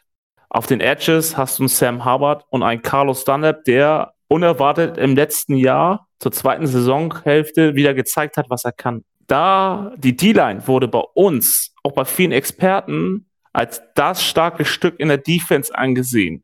bei weitem besser als der Rest der Defense. Da war von Jesse Bates einer der besten der Liga. Genau, oder zumindest im Top, Top 15, Top 10 Bereich der Liga hätte sie sein können. Nur durch den Namen. Wen haben wir davon noch da? Sam Hubbard und Ja, als langes- Rotationsspieler, der auch wieder verletzt war, und dann als ehemaligen Rotationsspieler Carl Lawson. Du kannst aber einen Pass Rush nicht nur über die Edge erzeugen. Du brauchst den Druck der Inneren. Gino Atkins hatten wir eben auch schon thematisiert. Ähm, war Anfang der Saison verletzt durch eine Schulterverletzung und ist, also ich sage immer noch, der ist gerade mal über 50 Prozent seiner Leistungsfähigkeit, wenn man das in den letzten Jahren vergleicht. Ein DJ Reader hat sich in Woche 6, in Woche 5 verletzt und ist, äh, fällt seitdem aus. Also, dass du mit dem Personal, was du hast, keine gewaltigen Sprünge machen kannst, äh, äh, erschließt sich mir die Frage. Linebacker-Core für mich der stabilste Part dieser neuen Defense. Was war unser größtes Problem in den letzten Jahren? Die Lauf-Defense durch die Mitte. Wir haben jetzt endlich Linebacker stoppen können. Vielleicht auch mal für 10, 15 Jahre kommt der Gegner durch, aber wir haben endlich Linebacker, die den Lauf verteidigen können. Beins ist der Meinung nach ein großer Impact gewesen. Auch er hat mittlerweile solche Auf- und Abspiele, momentan eher Abspiele. Aber da die, die Grundentwicklung in diesem Linebacker-Core ist, ist deutlich, das sind deutliche Welten. Also letztes Jahr war das Ja, du musst doch mal bedenken, wie jung die sind. Ja. richtig. Also und vor allem, wie viel Potenzial da noch ist. Du hast Und- doch gerade einen ganz, sorry, dass ich dir ins Wort falle, aber du hast gerade einen ganz wichtigen Punkt angesprochen, unter dem man die Defense auch beleuchten muss. Wir hatten vor der Saison hatten wir die Situation, wir waren die schlecht, also wir kamen aus der 2019er Saison und waren die schlechteste Run-Defense der ganzen Liga. So, jetzt klammern wir mal das aus, was ich vorher gesagt habe. Wir haben jetzt, sagen wir mal, als Trainerstab stehst du Situation, Fakt, schlechteste Lauf-Defense. Was machst du im nächsten Jahr? Was versuchst du zu adressieren, deine größte Schwäche zu verbessern? Das bedeutet, wir haben mit DJ Reader den ja, wahrscheinlich den besten Nose-Tackle der ganzen Liga verpflichtet. Wir haben One Bell als ja schon als Run-Stopper mitgeholt. Wir haben im Draft unseren, unser Linebacker-Core adressiert. Ähm, wir haben auf Corner versucht zu reagieren mit Trey Waynes und mit äh, Mackenzie Alexander. Genau, Mackenzie Alexander. Und wenn ich jetzt überlege, von den Geldsummen, also von den immensen Investitionen, von denen er spricht, äh, Reader raus, Trey Waynes vor der Saison schon raus. Ob der die Saison nochmal wiederkommt, fraglich. Und wahrscheinlich besonders auch wegen der Spielsituation. Genau. Ähm, das heißt, das Geld, was du in die Hand genommen hast und was wir das erste Mal in unserer Franchise-Geschichte gemacht haben, sitzt auf der IR. Also daran jetzt Zach Taylor zu messen oder unsere Defense zu messen, die in, für mein Empfinden einen enormen Schritt nach vorne gemacht hat. Also für dem, wo wir letztes Jahr herkamen, zu dem dieses Jahr, wir haben den besten Safety der ganzen Liga in unseren Reihen. Ähm, wir waren die ersten vier Wochen in der, in der Pass, äh, in der Run-Defense hatten wir ein vollkommen anderes Gesicht. Also wir haben die Schwächen adressiert, wir haben sie verbessert, dass Verletzungen dazu kamen, die uns dieses gesamte Konstrukt wieder vollkommen zerschossen haben. Ja, das passiert halt im Football. Aber das jetzt dem, dem Trainerteam vorzuwerfen, finde ich schwierig. Man muss das jetzt bei Bates wäre jetzt nicht bei PPF der, der am höchsten geratete Safety, wenn er, wenn wir keine Entwicklung gemacht haben in der Laufverteidigung. Äh, Free Safety muss man sich das immer noch so vorstellen, wenn der Safety weiß, für mich ist die größte Gefahr, dass ich überlaufen werde, also vom Running Back, dann geht er weiter runter. Ne? In der Regel haben wir zwischen Running Backs und Safeties natürlich auch noch einen ordentlichen Gewichtsunterschied, der dann natürlich auch noch den Safety meistens schlecht aussehen lässt. So, jetzt hat der Spieler vor sich, den er vertraut, wo er weiß, alles klar, ich kann mich auf meine Hauptaufgabe äh, ähm, konzentrieren, der Passverteidigung. Und das ist auch der Grund, warum wir mit, äh, mit Jesse Bates den höchst gerankten Safety der Liga zurzeit haben. Aber jetzt der Beste ist, darüber lässt sich streiten. Ähm, aber er ist, er spielt momentan die beste NFL-Saison seiner Karriere und ist auf jeden Fall dieses Jahr von den Werten her einer der besten Safeties der Liga. So. Und das, obwohl Nummer zwei Cornerback verletzt ist, Nummer drei Outside Cornerback auch eine längere Zeit ausgefallen ist. Nummer vier ist auch teilweise ausgefallen. Ich glaube, gegen die Giants haben wir mit einem fünften Cornerback, äh, Whiteout Cornerback gespielt. Hat man ja auch gesehen. Richtig. Und ähm, dass da sich eine Defense zurückentwickelt, das, das muss man ihr leider ähm, verzeihen. So. Und, und das ist, und das ist halt NFL. Du hast meistens in der ersten Reihe Monsterspieler. Dann, wenn es aber in die Tiefe geht, sinkt das Qualitätsniveau extrem. Ja, aber du musst, du musst ja auch noch mal eine andere Sache sehen. Äh, wir sind aktuell im Rebuild. Da sind wir uns, glaube ich, soweit einig. Und wenn man jetzt Hä? mal guckt, wie lange im Schnitt so ein Rebuild dauert. Ja, Erik, dass du es noch nicht gemerkt hast, weiß ich. Alles gut. Ja, im dafür Osten kommt es alles ein bisschen später an. Ja, dafür sind wir ja da. Ähm, okay. Nein, also wir sind im Rebuild und wenn du es genau nimmst, sind wir eigentlich im ersten Jahr des Rebuilds, weil wir haben letztes Jahr mit neuem Trainer versucht, mit äh, alter Mannschaft, sage ich mal, äh, zu gucken, was geht, haben festgestellt, nicht genug oder nicht mal ansatzweise genug und haben gesagt, gut, wir starten einen Rebuild. Und bis dieser Rebuild richtig greift, dauert es im Schnitt normalerweise drei bis vier, manchmal auch fünf Jahre. Deswegen kann man jetzt auch nicht erwarten, dass wir direkt im ersten Saison äh, in der ersten Saison da drin jetzt einen ausgeglichenen Racket haben. Das, das wäre utopisch und schon gar nicht bei uns in der äh, Division. Dafür sind die Ravens, Steelers und Browns einfach auch aktuell zu gut. Und äh, wenn man mal guckt, wie lange es jetzt zum Beispiel bei den Browns gedauert hat, bis sie auf dem Niveau sind, gut, die haben sicherlich auch in der einen oder anderen Geschichte ein bisschen Scheiße gebaut. Ähm, Du hast einen neuen jungen Trainer, auch der wird sicherlich noch das eine oder andere lernen müssen, auch das muss man ihm zugestehen. Und das war von Anfang an klar, wenn man so einen jungen Trainer holt. Äh, wem das nicht klar war, ähm, ja, dann sollte es ihm zumindest beim nächsten Mal klar sein. Ähm, und das, das muss man halt auch einfach mal, mal berücksichtigen in der ganzen Geschichte. Und wir haben einige Baustellen bearbeitet jetzt muss man natürlich auch gucken, so ein Rebuild dauert einen Moment, dann kommen halt solche Geschichten wie, wie Carlos Dunlap, ne, denen auch klar ist, dass ein Rebuild dauert und der weiß auch, wenn der Rebuild durch ist, bin ich weit weg von meiner Prime. Das heißt, wenn ich noch was erreichen will, muss ich es jetzt machen. Und das haben sie gemacht. Äh, wie gesagt, über Dunlap haben wir ja schon genug gesprochen, die Art und Weise geht natürlich dann nicht. Aber das muss man einfach mal berücksichtigen. Da kann man jetzt nicht erwarten, dass wir einmal Geld in die Hand nehmen und plötzlich spielen wir um Super Bowl mit oder, oder auch nur ansatzweise so viel besser, wie es teilweise vielleicht erwartet wird. Also ich habe mit, realistisch habe ich mit fünf bis sechs Siegen die Saison gerechnet. Und ich glaube, dass wir mit Burrow das sogar hingekriegt hätten. Und wenn wir dann diese Verletzungsprobleme nicht so gehabt hätten, wäre es vielleicht sogar noch ein bisschen besser gewesen. Ich weiß es nicht. Aber zumindestens das Potenzial ist da und ich, ich, glaube, wir können das auch ausschöpfen. Und gibt den Jungs, wenn Burrow jetzt zurückkommt, wir mal eine vernünftige Offseason vielleicht auch haben, dann denke ich, kann da deutlich mehr gehen. Und zwar in allen Richtungen, an allen möglichen Positionen. Okay, gut, dann lasst uns mal das Defense-Ding ab, abarbeiten oder abessen. Und ich würde jetzt abessen? mal die Let abessen. Und würde jetzt mal die okay. letzten Punkte, die er aufführt, äh, so ein bisschen zusammenfassen unter dem Punkt, Zack Taylor ist für ihn überfordert. Ähm, er macht es an dem Kommentar nach äh, Burrows Verletzung fest. Da hat er ja als äh, Head Coach dann in der Pressekonferenz gesagt, äh, ja, sowas passiert halt im Football. Ähm, er macht es daran fest, dass er von Tomlin Harbour, also von den Steelers und von den Ravens, äh, drastisch vorgeführt wurde, dass man keinerlei Ansatz oder keinerlei Antwort hatte, um irgendwie dem Gegner was entgegenzusetzen. Ähm, er macht es daran fest, dass Zach Taylor am Ende seiner zweiten Saison wahrscheinlich einen Rekord von 4, 27 und 1 haben wird. Also ich glaube sogar noch schlechter als Matt Patricia. Und Matt, Patricia, Matt Patricia wurde jetzt bei den Detroit Lions gefeuert.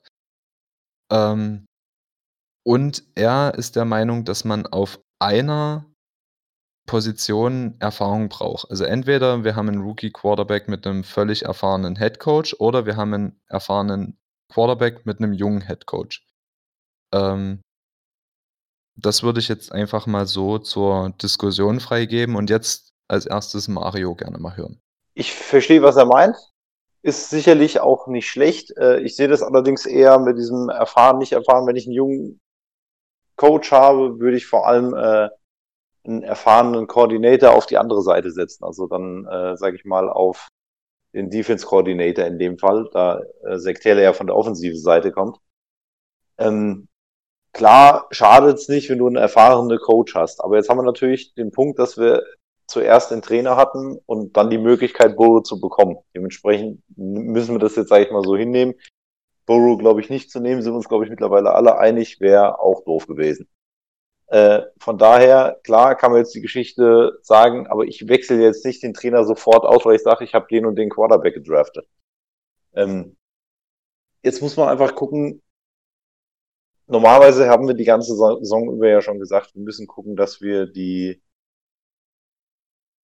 die Entwicklung sehen. Jetzt haben wir natürlich das Problem, dass die Entwicklung einfach aufgrund der ganzen Verletzungen und so weiter ein bisschen ausgebremst ist.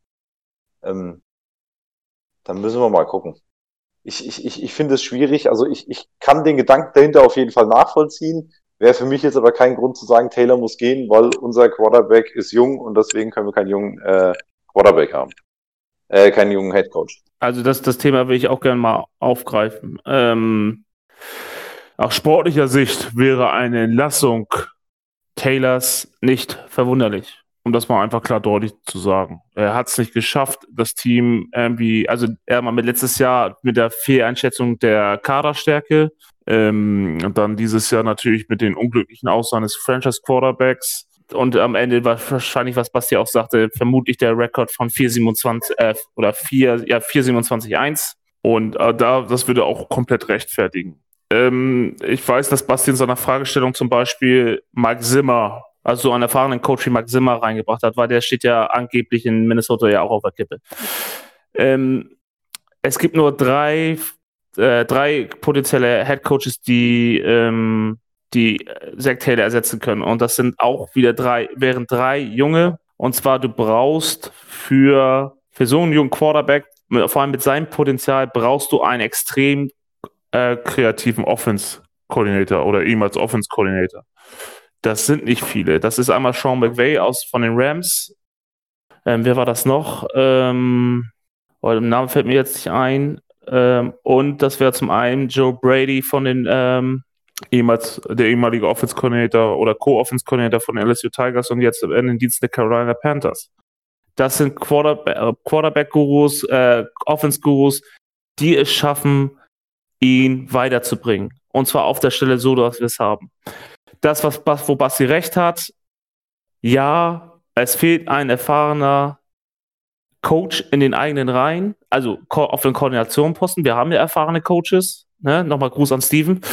So, wir haben mit, mit, äh, mit Taylor und äh, wie heißt er, Lou Amarumo zwei unerfahrene Koordinatoren auch oder die, die die Koordinatorenaufgaben mit übernehmen. Dass das natürlich zu Kritikpunkten führt, verstehe ich voll und ganz. Kann man sich streiten, wie man will ich sehe da auch eher, ähm, da hat Taylor auch das Pech gehabt. Keiner außer Amarumo wollte von erfahrenen Trainern mit ihm zusammenarbeiten. Vielleicht hätten wir, wenn ein irgendeiner da Interesse daran hätte, auch einen anderen Defense Coordinator.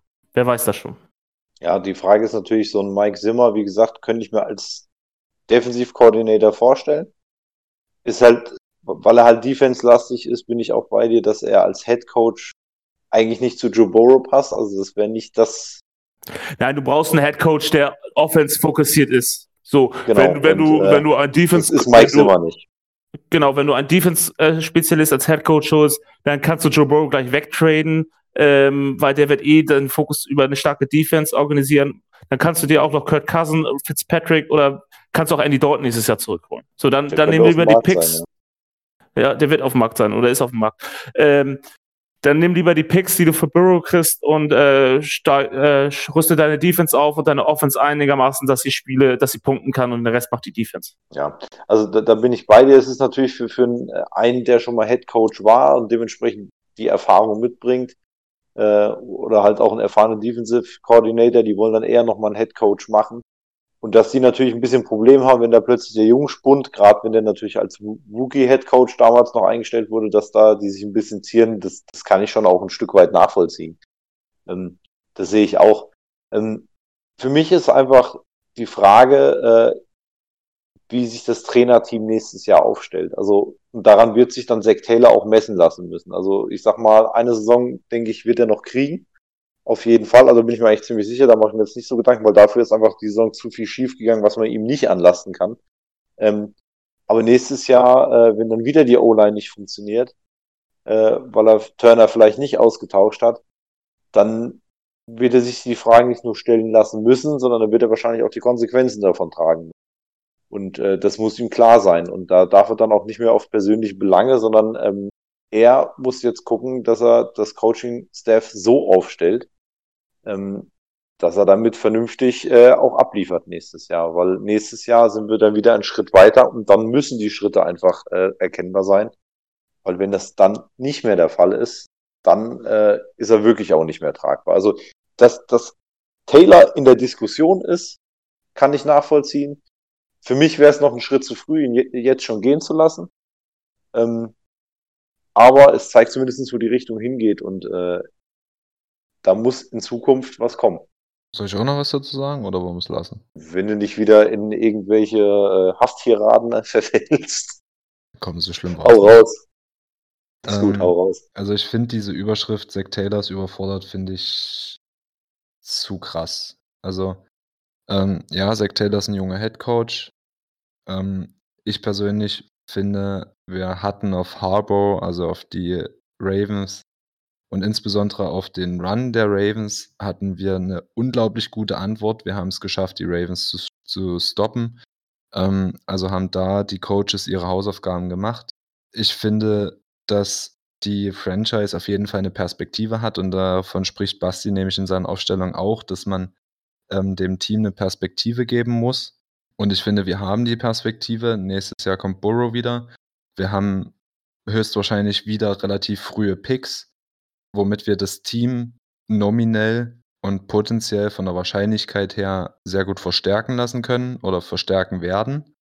Was für mich, und wenn ich jetzt nun mal in einem Rebuild bin, in dem ich mein Team unglaublich verjünge, und da spreche ich jetzt gerade von Pass Rush, der verjüngt werden muss, und O-Line, die in der FA oder in der Free Agency adressiert werden muss, ähm, also wir haben die Perspektive, beziehungsweise de, das Team kann die Perspektive bekommen, wenn man es als Head Coach richtig vermittelt. Und der dritte Punkt, den ich äh, gerne mal ansprechen würde, ist, dass wir hier ungefähr 6000 Kilometer von äh, Cincinnati Wax, Wack, hab ich gerade Wack gesagt? Wack sind. Wack. Alter. Ähm, weg sind. Und wir das natürlich mit einer sehr, naja, sehr speziellen speziellen Brille sehen. Ähm, die Medien, die wir konsumieren, ist natürlich auch immer sehr gefiltert. Ähm, man kann aus den Pressekonferenzen immer mal so ein bisschen was ablesen. Da hat man aber Zack Taylor auch schon angesehen, dass der auf seine O-Line unglaublich sauer war, wo es bestimmt auch im Lockerroom unglaublich gebrannt hat. Ähm, man kriegt von den Spielern mit, dass die in der Offseason von Zack Taylor begeistert waren, dass die den Spirit hatten. Unser Saisonstart war gut. Klar, wir haben die ersten zwei Spiele verloren, dann hat man unentschieden. Dann ging der Aufschwung los, dann wurde dir wieder das Bein weggerissen, dann hat zu Verletzungssorgen, wo dir gerade die Spieler, die du als Key, Key Player geholt hattest, einfach weggebrochen sind. Inklusive Joe Burrow, das war quasi dann so die, die Kirsche auf der Torte obendrauf. Ähm, also ich teile eure Argumentation insoweit, dass man rein sportlich drüber nachdenken könnte, Zach Taylor zu entlassen. Ich persönlich sehe es aber halt einfach nicht als realistisch, weil ich nicht sehe, dass wir irgendwo ein Upgrade herkriegen würden. Und weil das unserem Plan, ein Rebuild braucht einfach einen Plan, einfach wieder bei Null anfangen lassen würde und wir dementsprechend noch länger eine Losing, ja, noch länger Losing Seasons entgegensehen würden.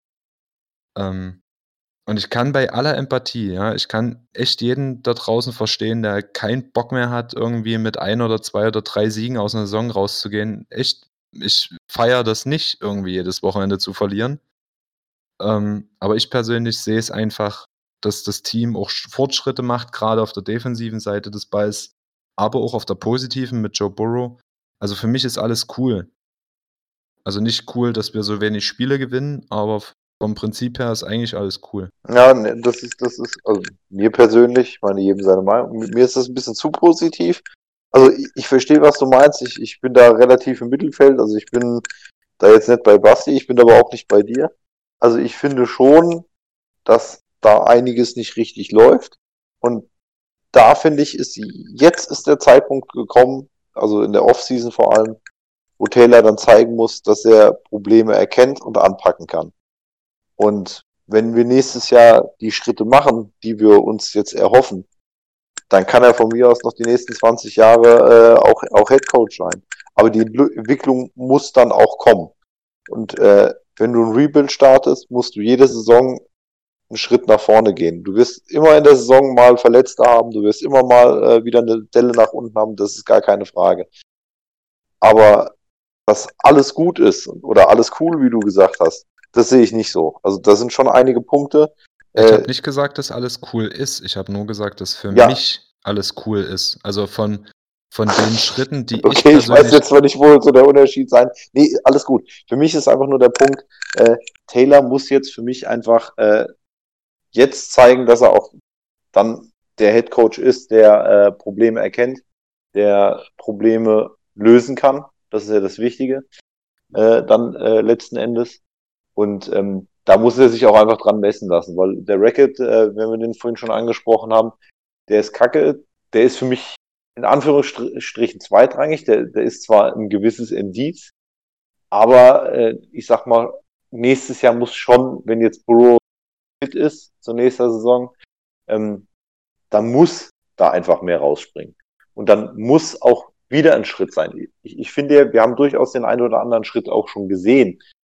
Aber trotzdem muss diese Entwicklung stetig weitergehen. Und dann musst du auch irgendwann die Siege liefern. Und das hat Taylor halt bis jetzt einfach noch nicht gemacht.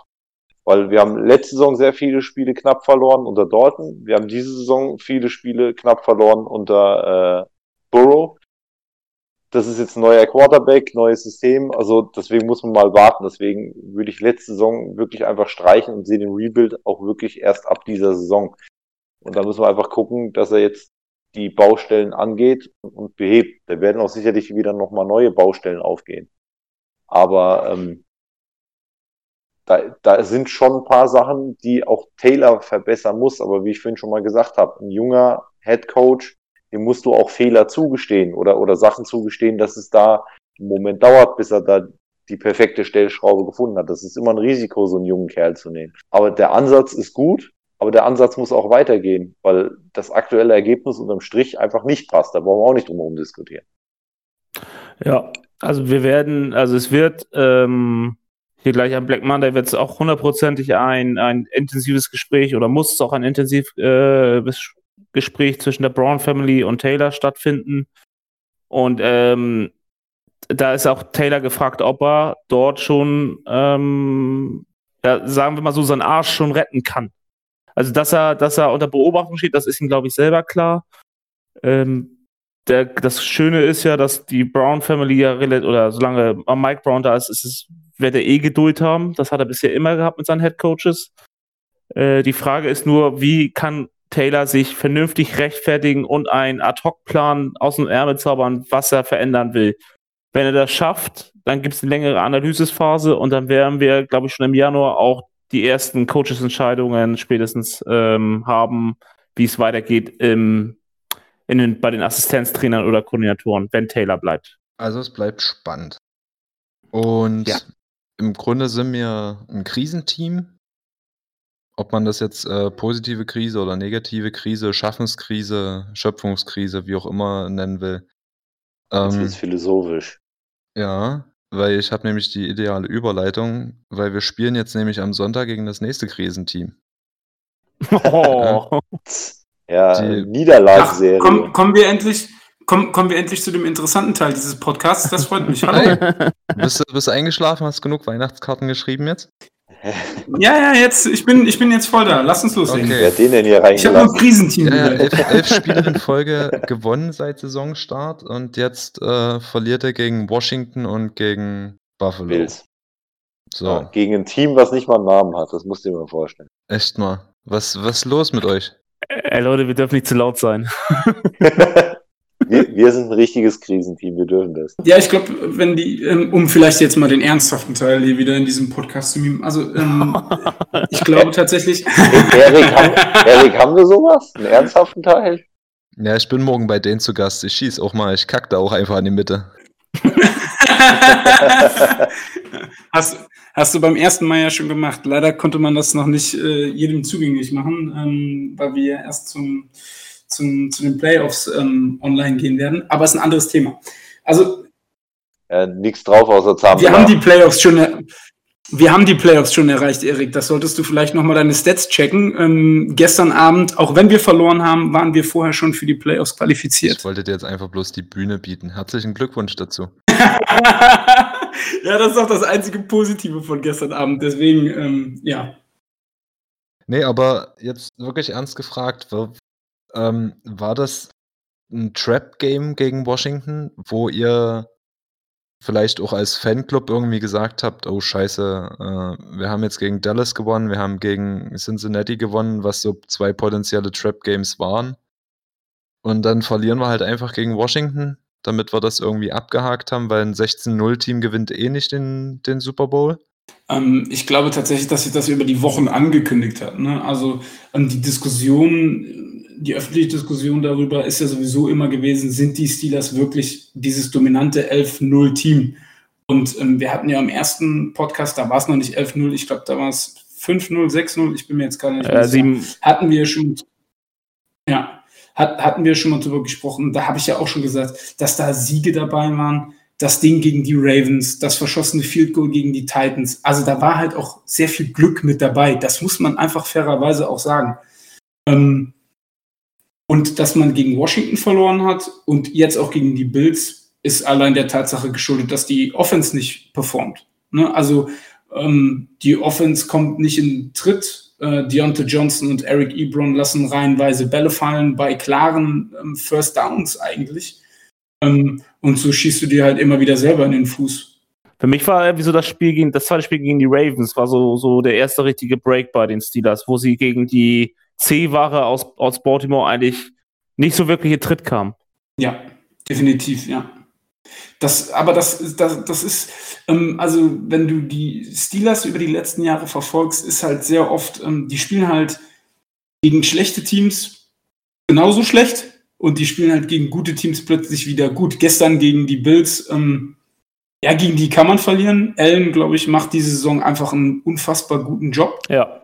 Ähm, ähm, aber auch da, wenn man sich das anguckt, wenn du vor der Halbzeit nicht den Pick Six wirfst, gehst du 7-3 in die Halbzeit. Selbst wenn dann die Bills ähm, nach der Halbzeit scoren, ähm, bist du immer noch bei 10-7 in Schlagdistanz. Ähm, aber so warst du direkt 16, 16-7 hinten. Ähm, und dann der nächste Touchdown, also das dritte Quarter hat es komplett gekillt und die Steelers kriegen im Moment einfach offensiv nicht die PS auf die Straße. Die, die Defense kämpft mit massiven Verletzungen. Ähm, Ob es jetzt ein Spillane ist, der Bush sehr gut ver, ähm, ersetzt hat, ob es ein Hayden ist, der mit Concussion ausfällt, ähm, das kompensieren die echt ziemlich gut auch durch die Rotation, aber die Offense verliert uns reihenweise die Spiele und das ist traurig, weil da ist genug äh, Feuerkraft vorhanden, was man ja am Anfang auch gesehen hat. Hm. Aber ich muss mal sagen, es gibt eine Statistik, wo wir besser sind als ihr.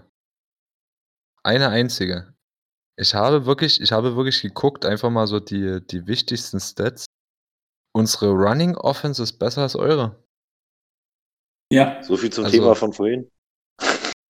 Also, wir reden da gerade über ein absurd niedriges Niveau, ja, also bloß um da mal die die Wogen dann auch mal klar zu halten. Also, die Steelers sind auf 31, äh, mit 89 Yards per Game und wir haben ganze 3 Yards mehr pro Spiel und sind damit auf, äh, Platz 29 und haben das Rennen eindeutig gewonnen. Ja, Glückwunsch. Dann ist das Thema ja erledigt. Dann können wir den Podcast hier schließen. Ihr gewinnt. Gerne. Nein, nein, nein, nein. Wenn ich nein. am Montag schon aufstehen muss, dann mit einem Sieg. woran liegt das? Spielt ihr einfach keine ich meine, ihr wart nun mal auch ein Team mit äh, ich weiß, du hörst den Namen nicht mehr gerne und, äh, ja, schieß mich dort, äh, Le'Veon Bell und eure O-Line war immer dafür bekannt, dass man quasi egal wer, den konntest du hinter die O-Line stellen und ihr habt im Spiel 100, 150, 200 Yards Rushing gehabt. Was was ist da jetzt so was ist da jetzt so passiert, dass ihr auf einmal als Zweitletzter in der in der NFL dasteht?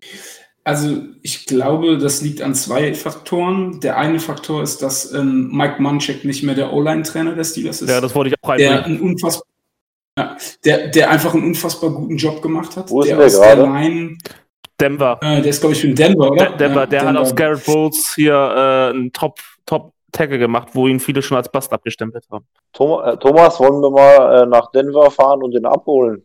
Ich glaube nicht, dass der sich äh, gegen ein Steelers-Team äh, so breitschlagen lässt. Außer wir holen die dicken Millionen raus. Nimm einfach, Und, nimm einfach Steven mit seiner Schubkarre mit. ja. Also, also, die, die Entscheidung damals hat er damit begründet, dass, seine dass er mehr Zeit mit seiner Tochter verbringen möchte und die wohl in der Nähe von Denver wohnt und auch zu seinen Enkelkindern irgendwie, keine Ahnung.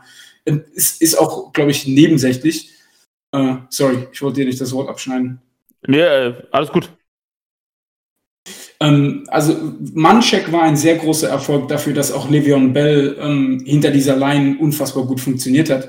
Diese Patience, dieser äh, Second Step, das alles ähm, hat er, glaube ich, auch der Line einfach zu verdanken, weil du siehst jetzt, bei den Jets ist es nicht ansatzweise so gelaufen. Äh, in Kansas, ich verfolge die Spiele nicht so sehr. Ich glaube, Kansas lebt halt viel von Mahomes und, ähm, und, und, und Tyreek Hill.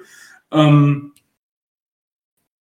aber da, die, die Line ist einfach nicht, nicht gut im Run-Blocking. Die Interior Line blockt dir keine Löcher, da geht alles in einen riesigen Haufen rein. Und das werdet ihr auch schon gehört haben, und da vertrete ich auch Markus Meinung. Ähm, Connor ist nicht der Starting Running Back. Das Nein. ist er einfach nicht. Wirklich? Ja, es wird, ja, also so schön diese Story ist, und ich weiß, das sagt Markus auch immer, so schön diese Story ist, dass er aus Pittsburgh ist und dass er den Krebs besiegt hat, aber er ist nicht der Starting Running Back. Nicht bei so einer O-Line. Also er kann äh, spielerisch nicht äh, die O-Line besser machen, weil er shifty genug ist, weil er äh, die Gaps oder die kleinen Lücken nimmt. Ähm, da gebe ich dir gebe ich auch vollkommen recht. Der hätten wir, hätte er die gleiche O-Line wie Bell, dann wäre, würde es kaum auffallen. Aber hat er nicht und ähm, er, wird, er ist nicht der Spieler, der eine O-Line besser macht oder besser aussehen lässt. Wie so viele Running Backs in der Liga. Das sind wir schon wieder beim Thema von vorhin. Ah, gut. Dann lass, lass, uns mal, lass uns mal das Run-Game einfach abhaken. Ähm, Brauchen wir ja eh nicht, sagt Erik. Genau, findet ja bei beiden, bei beiden Teams nicht statt. Was aber bei beiden Teams stattfindet, ist die Defense. Und ich mag mal behaupten, in unserer jetzigen Situation ist die Defense bei uns noch stärker als unsere Offense. Ähm, allerdings habt ihr die beste Takeaway Differential in der ganzen NFL. Also ihr habt elf Bälle mehr erobert, als ihr hergegeben habt. Und wir haben die drittschlechteste, indem wir zehn Bälle mehr verloren haben, als wir eigentlich überhaupt hatten. Könnte ein Key werden im Spiel, oder? Definitiv ähm, wird es ein Key. Und was man auch ähm, sagen muss, die Steelers haben aus Turnover, glaube ich, auch die meisten Punkte ligaweit ähm, generiert. Und ähm, das war auch so der Erfolgsgarant eigentlich der letzten Wochen.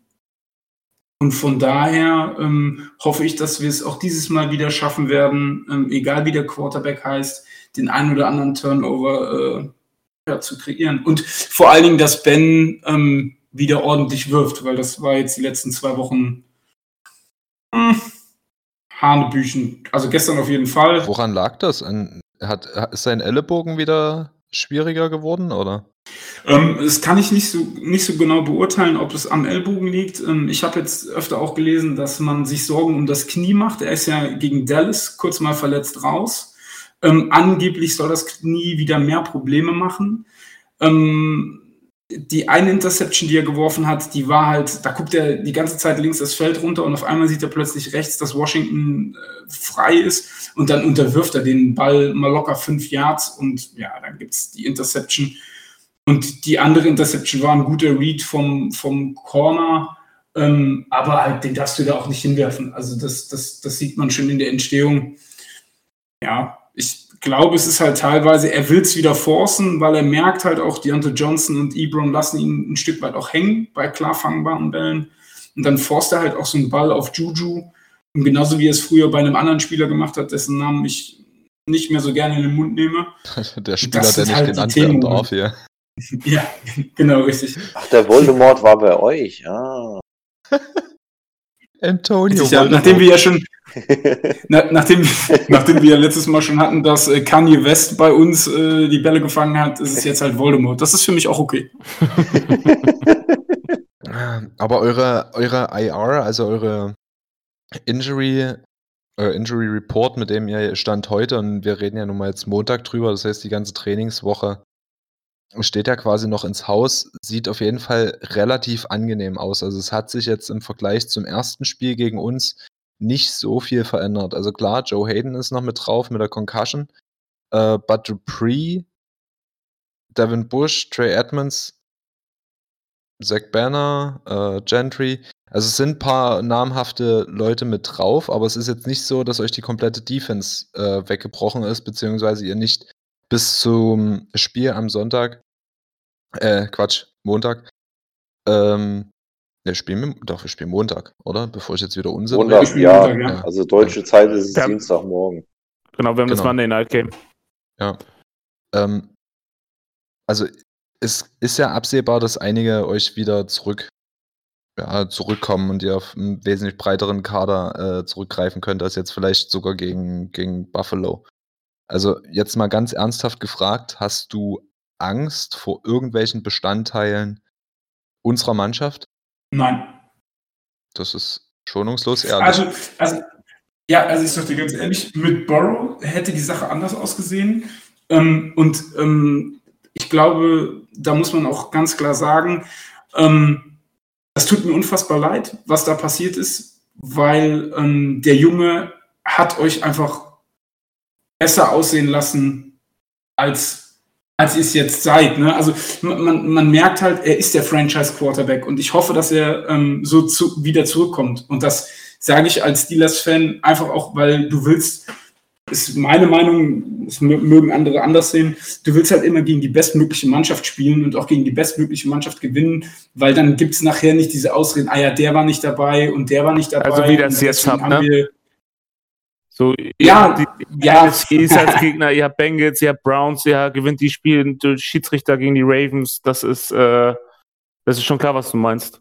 Jetzt versuchst du es aber hier, jetzt versuchst du es aber hier ganz künstlich zu befeuern, oder? Jetzt, jetzt, jetzt willst du hier aber Ja, richtig also, Feuer ich- reinbringen. Ich einfach- sagte so, ich habe nichts gegen die Steelers, also zumindest nichts Wirksames, aber ähm, Mhm. das meiste Team, was ich, äh, ich habe nicht diese Realität zu den Steelers wie gegen zu den Ravens. Also ich finde, Du, ich, ich, sag dir, ich sag dir ganz ehrlich, seitdem Vontas Perfect weg ist, habe ich auch eigentlich kaum noch ein Problem mit den, äh, mit den äh, bengalischen Kätzchen. Also da habe ich auch überhaupt kein Thema. Vielleicht auch da, da ein bisschen daran, dass seit Wonders Perfect weg ist, sind wir ziemlich kacke. Ja, aber se, se, seit Vontas Perfect weg ist, muss ich mir keine Gedanken machen, ob irgendein Spieler mit Concussion nachher in einem anderen Playoff-Spiel fehlt. weißt du, Ich kann ja nichts dafür, du, dass ihr so einen 200 Kilo äh, Riesen habt, der aber nichts aushält. Da kann, können wir ja nichts für. Und die anderen, und die anderen zwei Muschis, da wolltest du doch eh nicht mehr drüber reden. Ja, außerdem möchte ich gerne Weißt mal auf das vorletzte Jahrzehnt zurückblicken. Da waren nämlich die Steelers die ekligen Footballspieler, die die Bengals kaputt gemacht haben. Wantes Perfect hat sich nur gerecht. Kimi, Ki- Kimi von Olhofen hieß er, oder? Nee, Ki- Ki- der hat einen ganz komischen Namen. Joey Porter, Heinz Ward, sage ich dazu nur. Nachdem, Ja, nach den ja, beiden ja. Spielern gab es Sicherheitsregeländerungen. Also, nachdem sie Bengals-Spieler rausgeschossen haben. Alter, Ja, wie ähm, ihr euch gerade? Ich Steelers merke gerade, Bengals. ich wollte sehr seriös, ich wollte, ich wollte wirklich sehr seriös in diesem Podcast auftreten Vergessen. und ein sehr seriöses. Ja, ich merke das. ähm, wie, wie viele Spiele hat Vontas Perfect eigentlich für die Bengals gemacht und wie viele war er gesperrt? Ich glaube, es sind mehr gesperrte Spiele als die, die er tatsächlich dann gemacht hat. Ja, bist du sehr falsch informiert. Ja, Steelers können grundsätzlich nicht so gut lesen. Ich, ich, muss, Also- ich muss mal eins in den Raum werfen, ja. Ich glaube immer noch, dass Perfect irgendwie mit euch verbandelt war. Ja, ansonsten hättet ihr das Playoff-Spiel gegen uns nicht gewonnen. Ja, Ja, stimmt. Äh, richtig, Erik. Also das ist, da sehe ich ganz genauso wie du, weil er hat ja ähm, Antonio Brown, ähm, jetzt habe ich den Namen doch gesagt, verdammt! ähm, er hat ihn ja schließlich ähm, rausgeschossen aus dem Spiel, nicht nur aus dem Spiel, sondern gleich auch noch aus dem nächsten Playoff-Spiel. Also da muss man wirklich sagen, da hat er uns wirklich richtig gut geholfen. Ja, ich glaube auch, Wantes Perfect ist der Grund, warum Antonio Brown so ist, wie er ist. Ja. ja, definitiv. De definitiv, da gebe ich dir recht, weil danach fing die ganze Scheiße Ich erst glaube, an. das. Oberstübchen wurde von Perfect irgendwie mal so neu sortiert Ja. und da hat er irgendwie vergessen, einige Verbindungen wiederherzustellen, aber es ist richtig Synapsenfasching da oben. Aber, ja aber man muss, man muss Perfect, man muss Perfect ja eins zugute halten. Hätte Pac-Man nicht äh, Porter auf dem Feld angegriffen, dann wären ja nicht nochmal 15 Yards oben drauf. Nee, der- der- es sind ja eigentlich zwei Spiele. Pac-Man hat am Schiedsrichter rumgezogen, das war das Problem. Und du fasst den Schiedsrichter nicht an.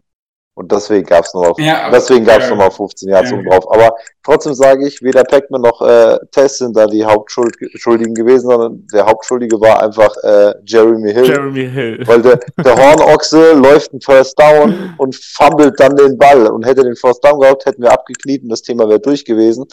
Dalton wäre in der besten Saison seiner Karriere dann wieder in den Playoffs äh, da gewesen und äh, wer weiß, was dann passiert wäre. Und dieser scheiß Fumble, das war eigentlich erstmal die Grundsache. Und dann ich dann eins zum anderen. Aber also wir haben uns wirklich die letzten paar Minuten extremst angestrengt, dass die Steelers weiterkommen. Aber ich finde es schön, dass wir jetzt über ein Spiel von vor vier, fünf Jahren sprechen, obwohl wir eigentlich über das Wir Spiel am Montag sprechen Jahren wollten. über dieses Spiel sprechen. Ja, aber vor fünf Jahren hatten wir noch eine Chance gegen euch oder waren vielleicht sogar einen Ticken besser. Das macht mehr Spaß. Aber ich muss, Ja, aber dann lass uns. Sascha, du bist da jetzt mal bei uns zu Gast. Äh, Das letzte Mal war ja Markus Ja. da. Ich stelle dir jetzt Gott einfach mal die Dank, dieses, dieses, dieses Rumgeöle Ja, da, okay. das war ja furchtbar. ich stelle äh, trotzdem die Frage nochmal, ähm, jetzt mit neuem Hintergrund, äh, Ben mit angeknacksten Knie, Ben mit operierten Ellenbogen, Ben mit nächstes Jahr, wie viel Millionen garantiert?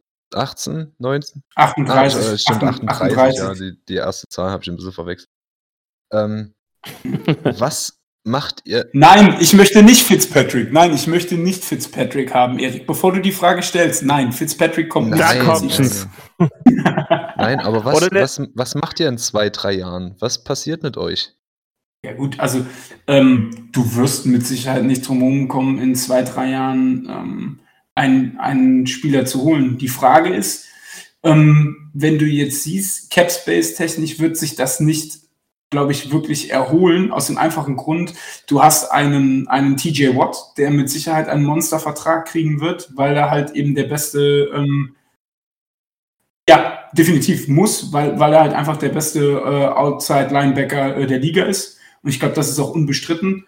Ähm, und dann ist es halt die Frage, wenn du so viel Geld in die Defense investierst, weil auch ein Minka Fitzpatrick wird nicht für 3,50 Dollar spielen, ähm, wenn, wenn, die, ähm, wenn das ähm, Rookie-Contract hier dann rum ist.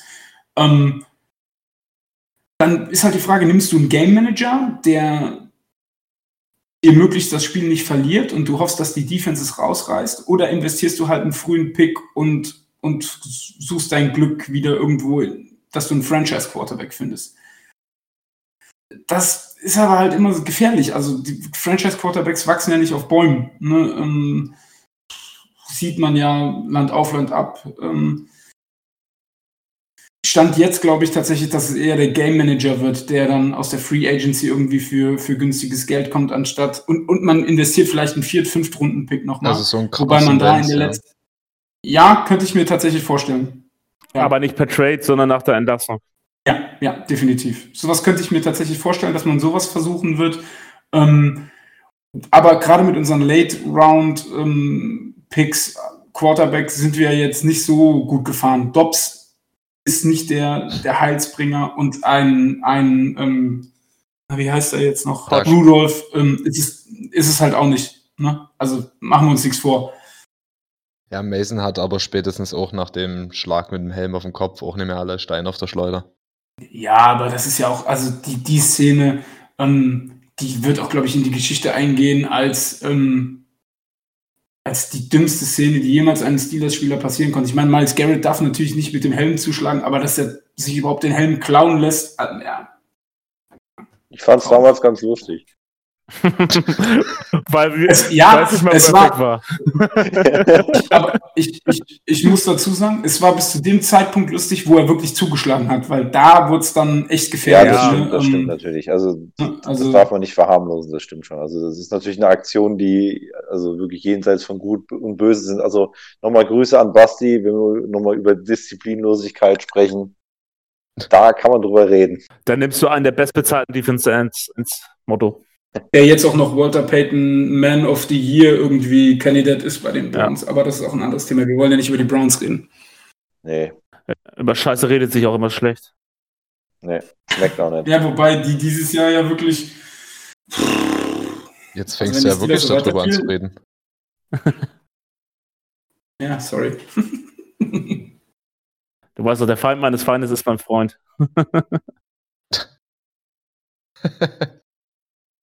Ah, so. Jetzt kommt Was er gleich wieder denkst mit du Tipps im, um die Ecke. im, im Super-GAU-Fall für euch? Ähm, nehmen wir jetzt einfach mal an, äh, ihr habt einen scheiß Tag am Montag. Primetime-Games liegen uns ja so absolut gar nicht. Ähm, unter Allen gewinnen wir auf einmal Monday Night Game gegen euch. Ist sehr unwahrscheinlich, aber was passiert denn dann mit eurer Mannschaft? Mich würde, mich will einfach mal so als aus Außenstehender, ja, ich gucke ab und zu mal, wie ihr gespielt habt und Markus geht mir einfach ab und zu mal bei WhatsApp so ein bisschen auf den Sack. Aber ähm, ansonsten habe ich ja mit eurer Franchise nichts zu tun. Ähm, ist, sind jetzt wirklich, wenn ihr jetzt drei Spiele in Folge verliert, denkst du, dass, das, dass die Moral vom Team bricht oder hat Tomlin den Lockerroom in, im Griff? Ich glaube tatsächlich, dass mit dem Erreichen der Playoffs du es irgendwie schaffst, noch Ruhe ähm, im Lockerroom zu haben und dass du immer wieder das große Ziel ähm, Playoffs einfach ausgibst. Also, ne, dass du möglichst weit in den Playoffs kommst.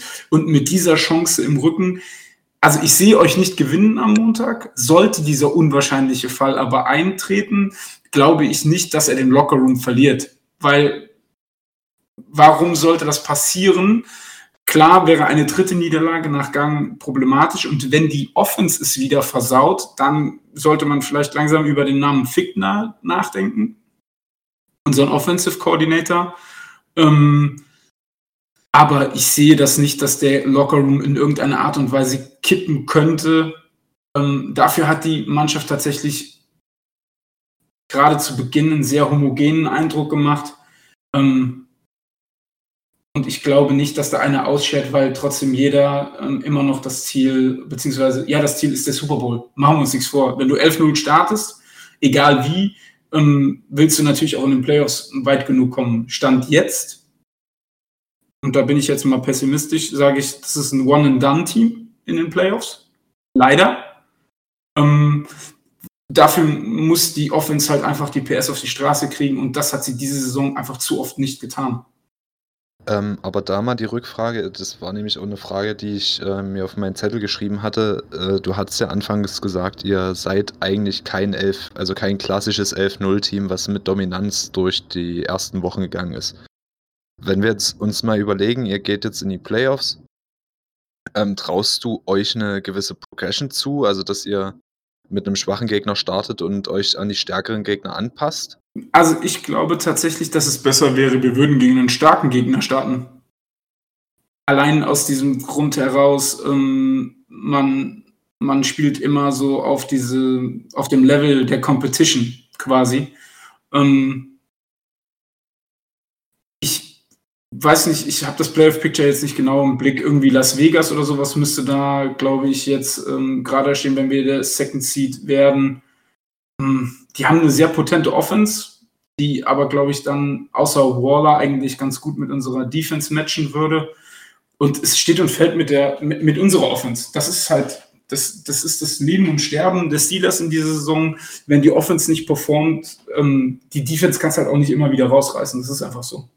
Ja, ihr würdet gegen die Finns spielen zurzeit und ähm, Okay. ja, aber dann stehen zum Beispiel auch die Ravens aus, könnten rein Raiders, Patriots, aber im Endeffekt muss man auch so sehen, alles äh, lieber in der Wildcard rausfinden, anstatt im AFC Championship oder den Super Bowl verlieren, ne? Ja, an den letzten Super Bowl, an den ich mich erinnere, wo die Steelers drin waren, das war, glaube ich, 45 gegen die Packers. Da erinnere ich mich nicht gerne zurück dran. ja, Steven feiert immer noch. Reinstechen, reinstechen. Wann wart ihr eigentlich das letzte Mal im Super Bowl? 91. Oh, okay. Ist ja schon ein bisschen her, ne? Besser als noch nie. Da redest du mit dem Falschen, sorry. War aber auch keine Provokation. Warum nicht, Hier ist Thomas? alles eine Provokation. Hier ist alles eine Provokation. Das sage ich euch, wenn ihr dann in der AFC Championship gegen Cleveland rausfliegt. Oh, Alter, das war aber eine Bold Jetzt sind- Prediction, Junge. Jetzt, jetzt sind wir Feinde. Jetzt sind wir Feinde, Thomas. Aber das, ah, das, nee, also ich glaube nicht, dass es zu dem AFC Championship Game kommt. Ähm, aber das wäre mal, das, das wäre krass. Das, das war wirklich. Gut, also Alter. ich, ich habe gestern äh, Mahomes teilweise gesehen gegen die Finns. Das war jetzt, Also er sah sterblich aus, sagen wir es mal so. Er aber ich glaube tatsächlich, der, Er ist auch der, sterblich. der Titel, ja, aber der Titel in der AFC geht tatsächlich nur über die Chiefs. Da gehe ich fast von aus. Ja, das dachten wir letztes Jahr aber auch über die Ravens und auf einmal waren die Titans weiter. Ähm, also ich halte es für alles möglich. Und das ist, äh, ja, scheiß drauf. Du siehst einfach, also um die Ravens zu sehen, dass da kein, ähm, da kein nachhaltiges Konzept hinter entwickelt werden kann. Die Teams haben sich darauf eingestellt und das ist ja das Schöne auch an diesem Sport. Ähm, ja, also es wäre, also geil wäre das, wenn das so Browns und es ist auch möglich. Äh, äh, gut, es, äh, dass, dass sie erst im AFC Championship ähm, aufeinandertreffen. Was, was, ich glaube nicht, dass Cleveland jetzt noch drei Spiele verlieren wird und dann am Ende auf dem siebten Seed ist. Aber das wird, das wird interessant. Also es wäre auch richtig, wäre auch ein gutes, auch ein gutes Championship-Game für die AFC. Okay, aber dann kommen wir erstmal kurz für die nochmal zu. Was? Sind wir dann für die Browns oder für die Steelers? Ich bin für ein gutes Spiel. Ohne Helme auf Köpfe. Also der Helm auf dem Kopf festgeschnallt und nicht abgeruppt und wieder drauf geschlagen. Ja, du weißt doch, äh, wahrscheinlich jetzt sagen, ich bin gegen die Steelers. ja, weißt du, Browns versus Steelers, I hope both teams lose, ne? Ja, so ungefähr. Ja, Jungs, aber ihr könnt ja dann, ihr könnt ja dann da auch ganz entspannt gucken, ne? sollte es dazu kommen. Ja, das sowieso. Also können wir einfach nur hoffen, dass das gleiche wie, vor, wie letztes Jahr passiert, dass sie sich gegenseitig die Köpfe einschlagen. Nein, das, das wollen wir eigentlich nicht. Nee. Nein. Also ich, ich sag dir ganz, also ich sag dir ganz ehrlich, abgesehen von dieser Situation, glaube ich, Miles Garrett hätte sich das mit einem Ben Roethlisberger nicht erlaubt. Nein. Aber man muss ja auch mal, also man muss ja auch mal sagen, wie es zu der Situation kam. Ja, Also Mason Rudolph war ja an der Situation nicht ganz unbeteiligt.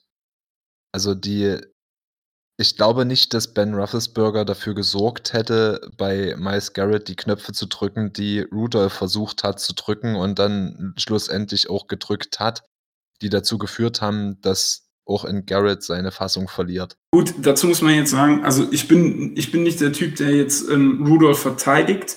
Ähm, da steht aber halt auch Aussage gegen Aussage. Ne? Also ich gehe mal davon aus, du sprichst jetzt auf diese rassistische Anfeindung an, oder? Nein, ich, ich spreche ich sprech darauf so. an, dass Rudolph, bevor Garrett auf ihn losgeht, äh, Rudolph ihn quasi versucht, also mehr oder weniger lächerlich, aber versucht, ihn zu attackieren.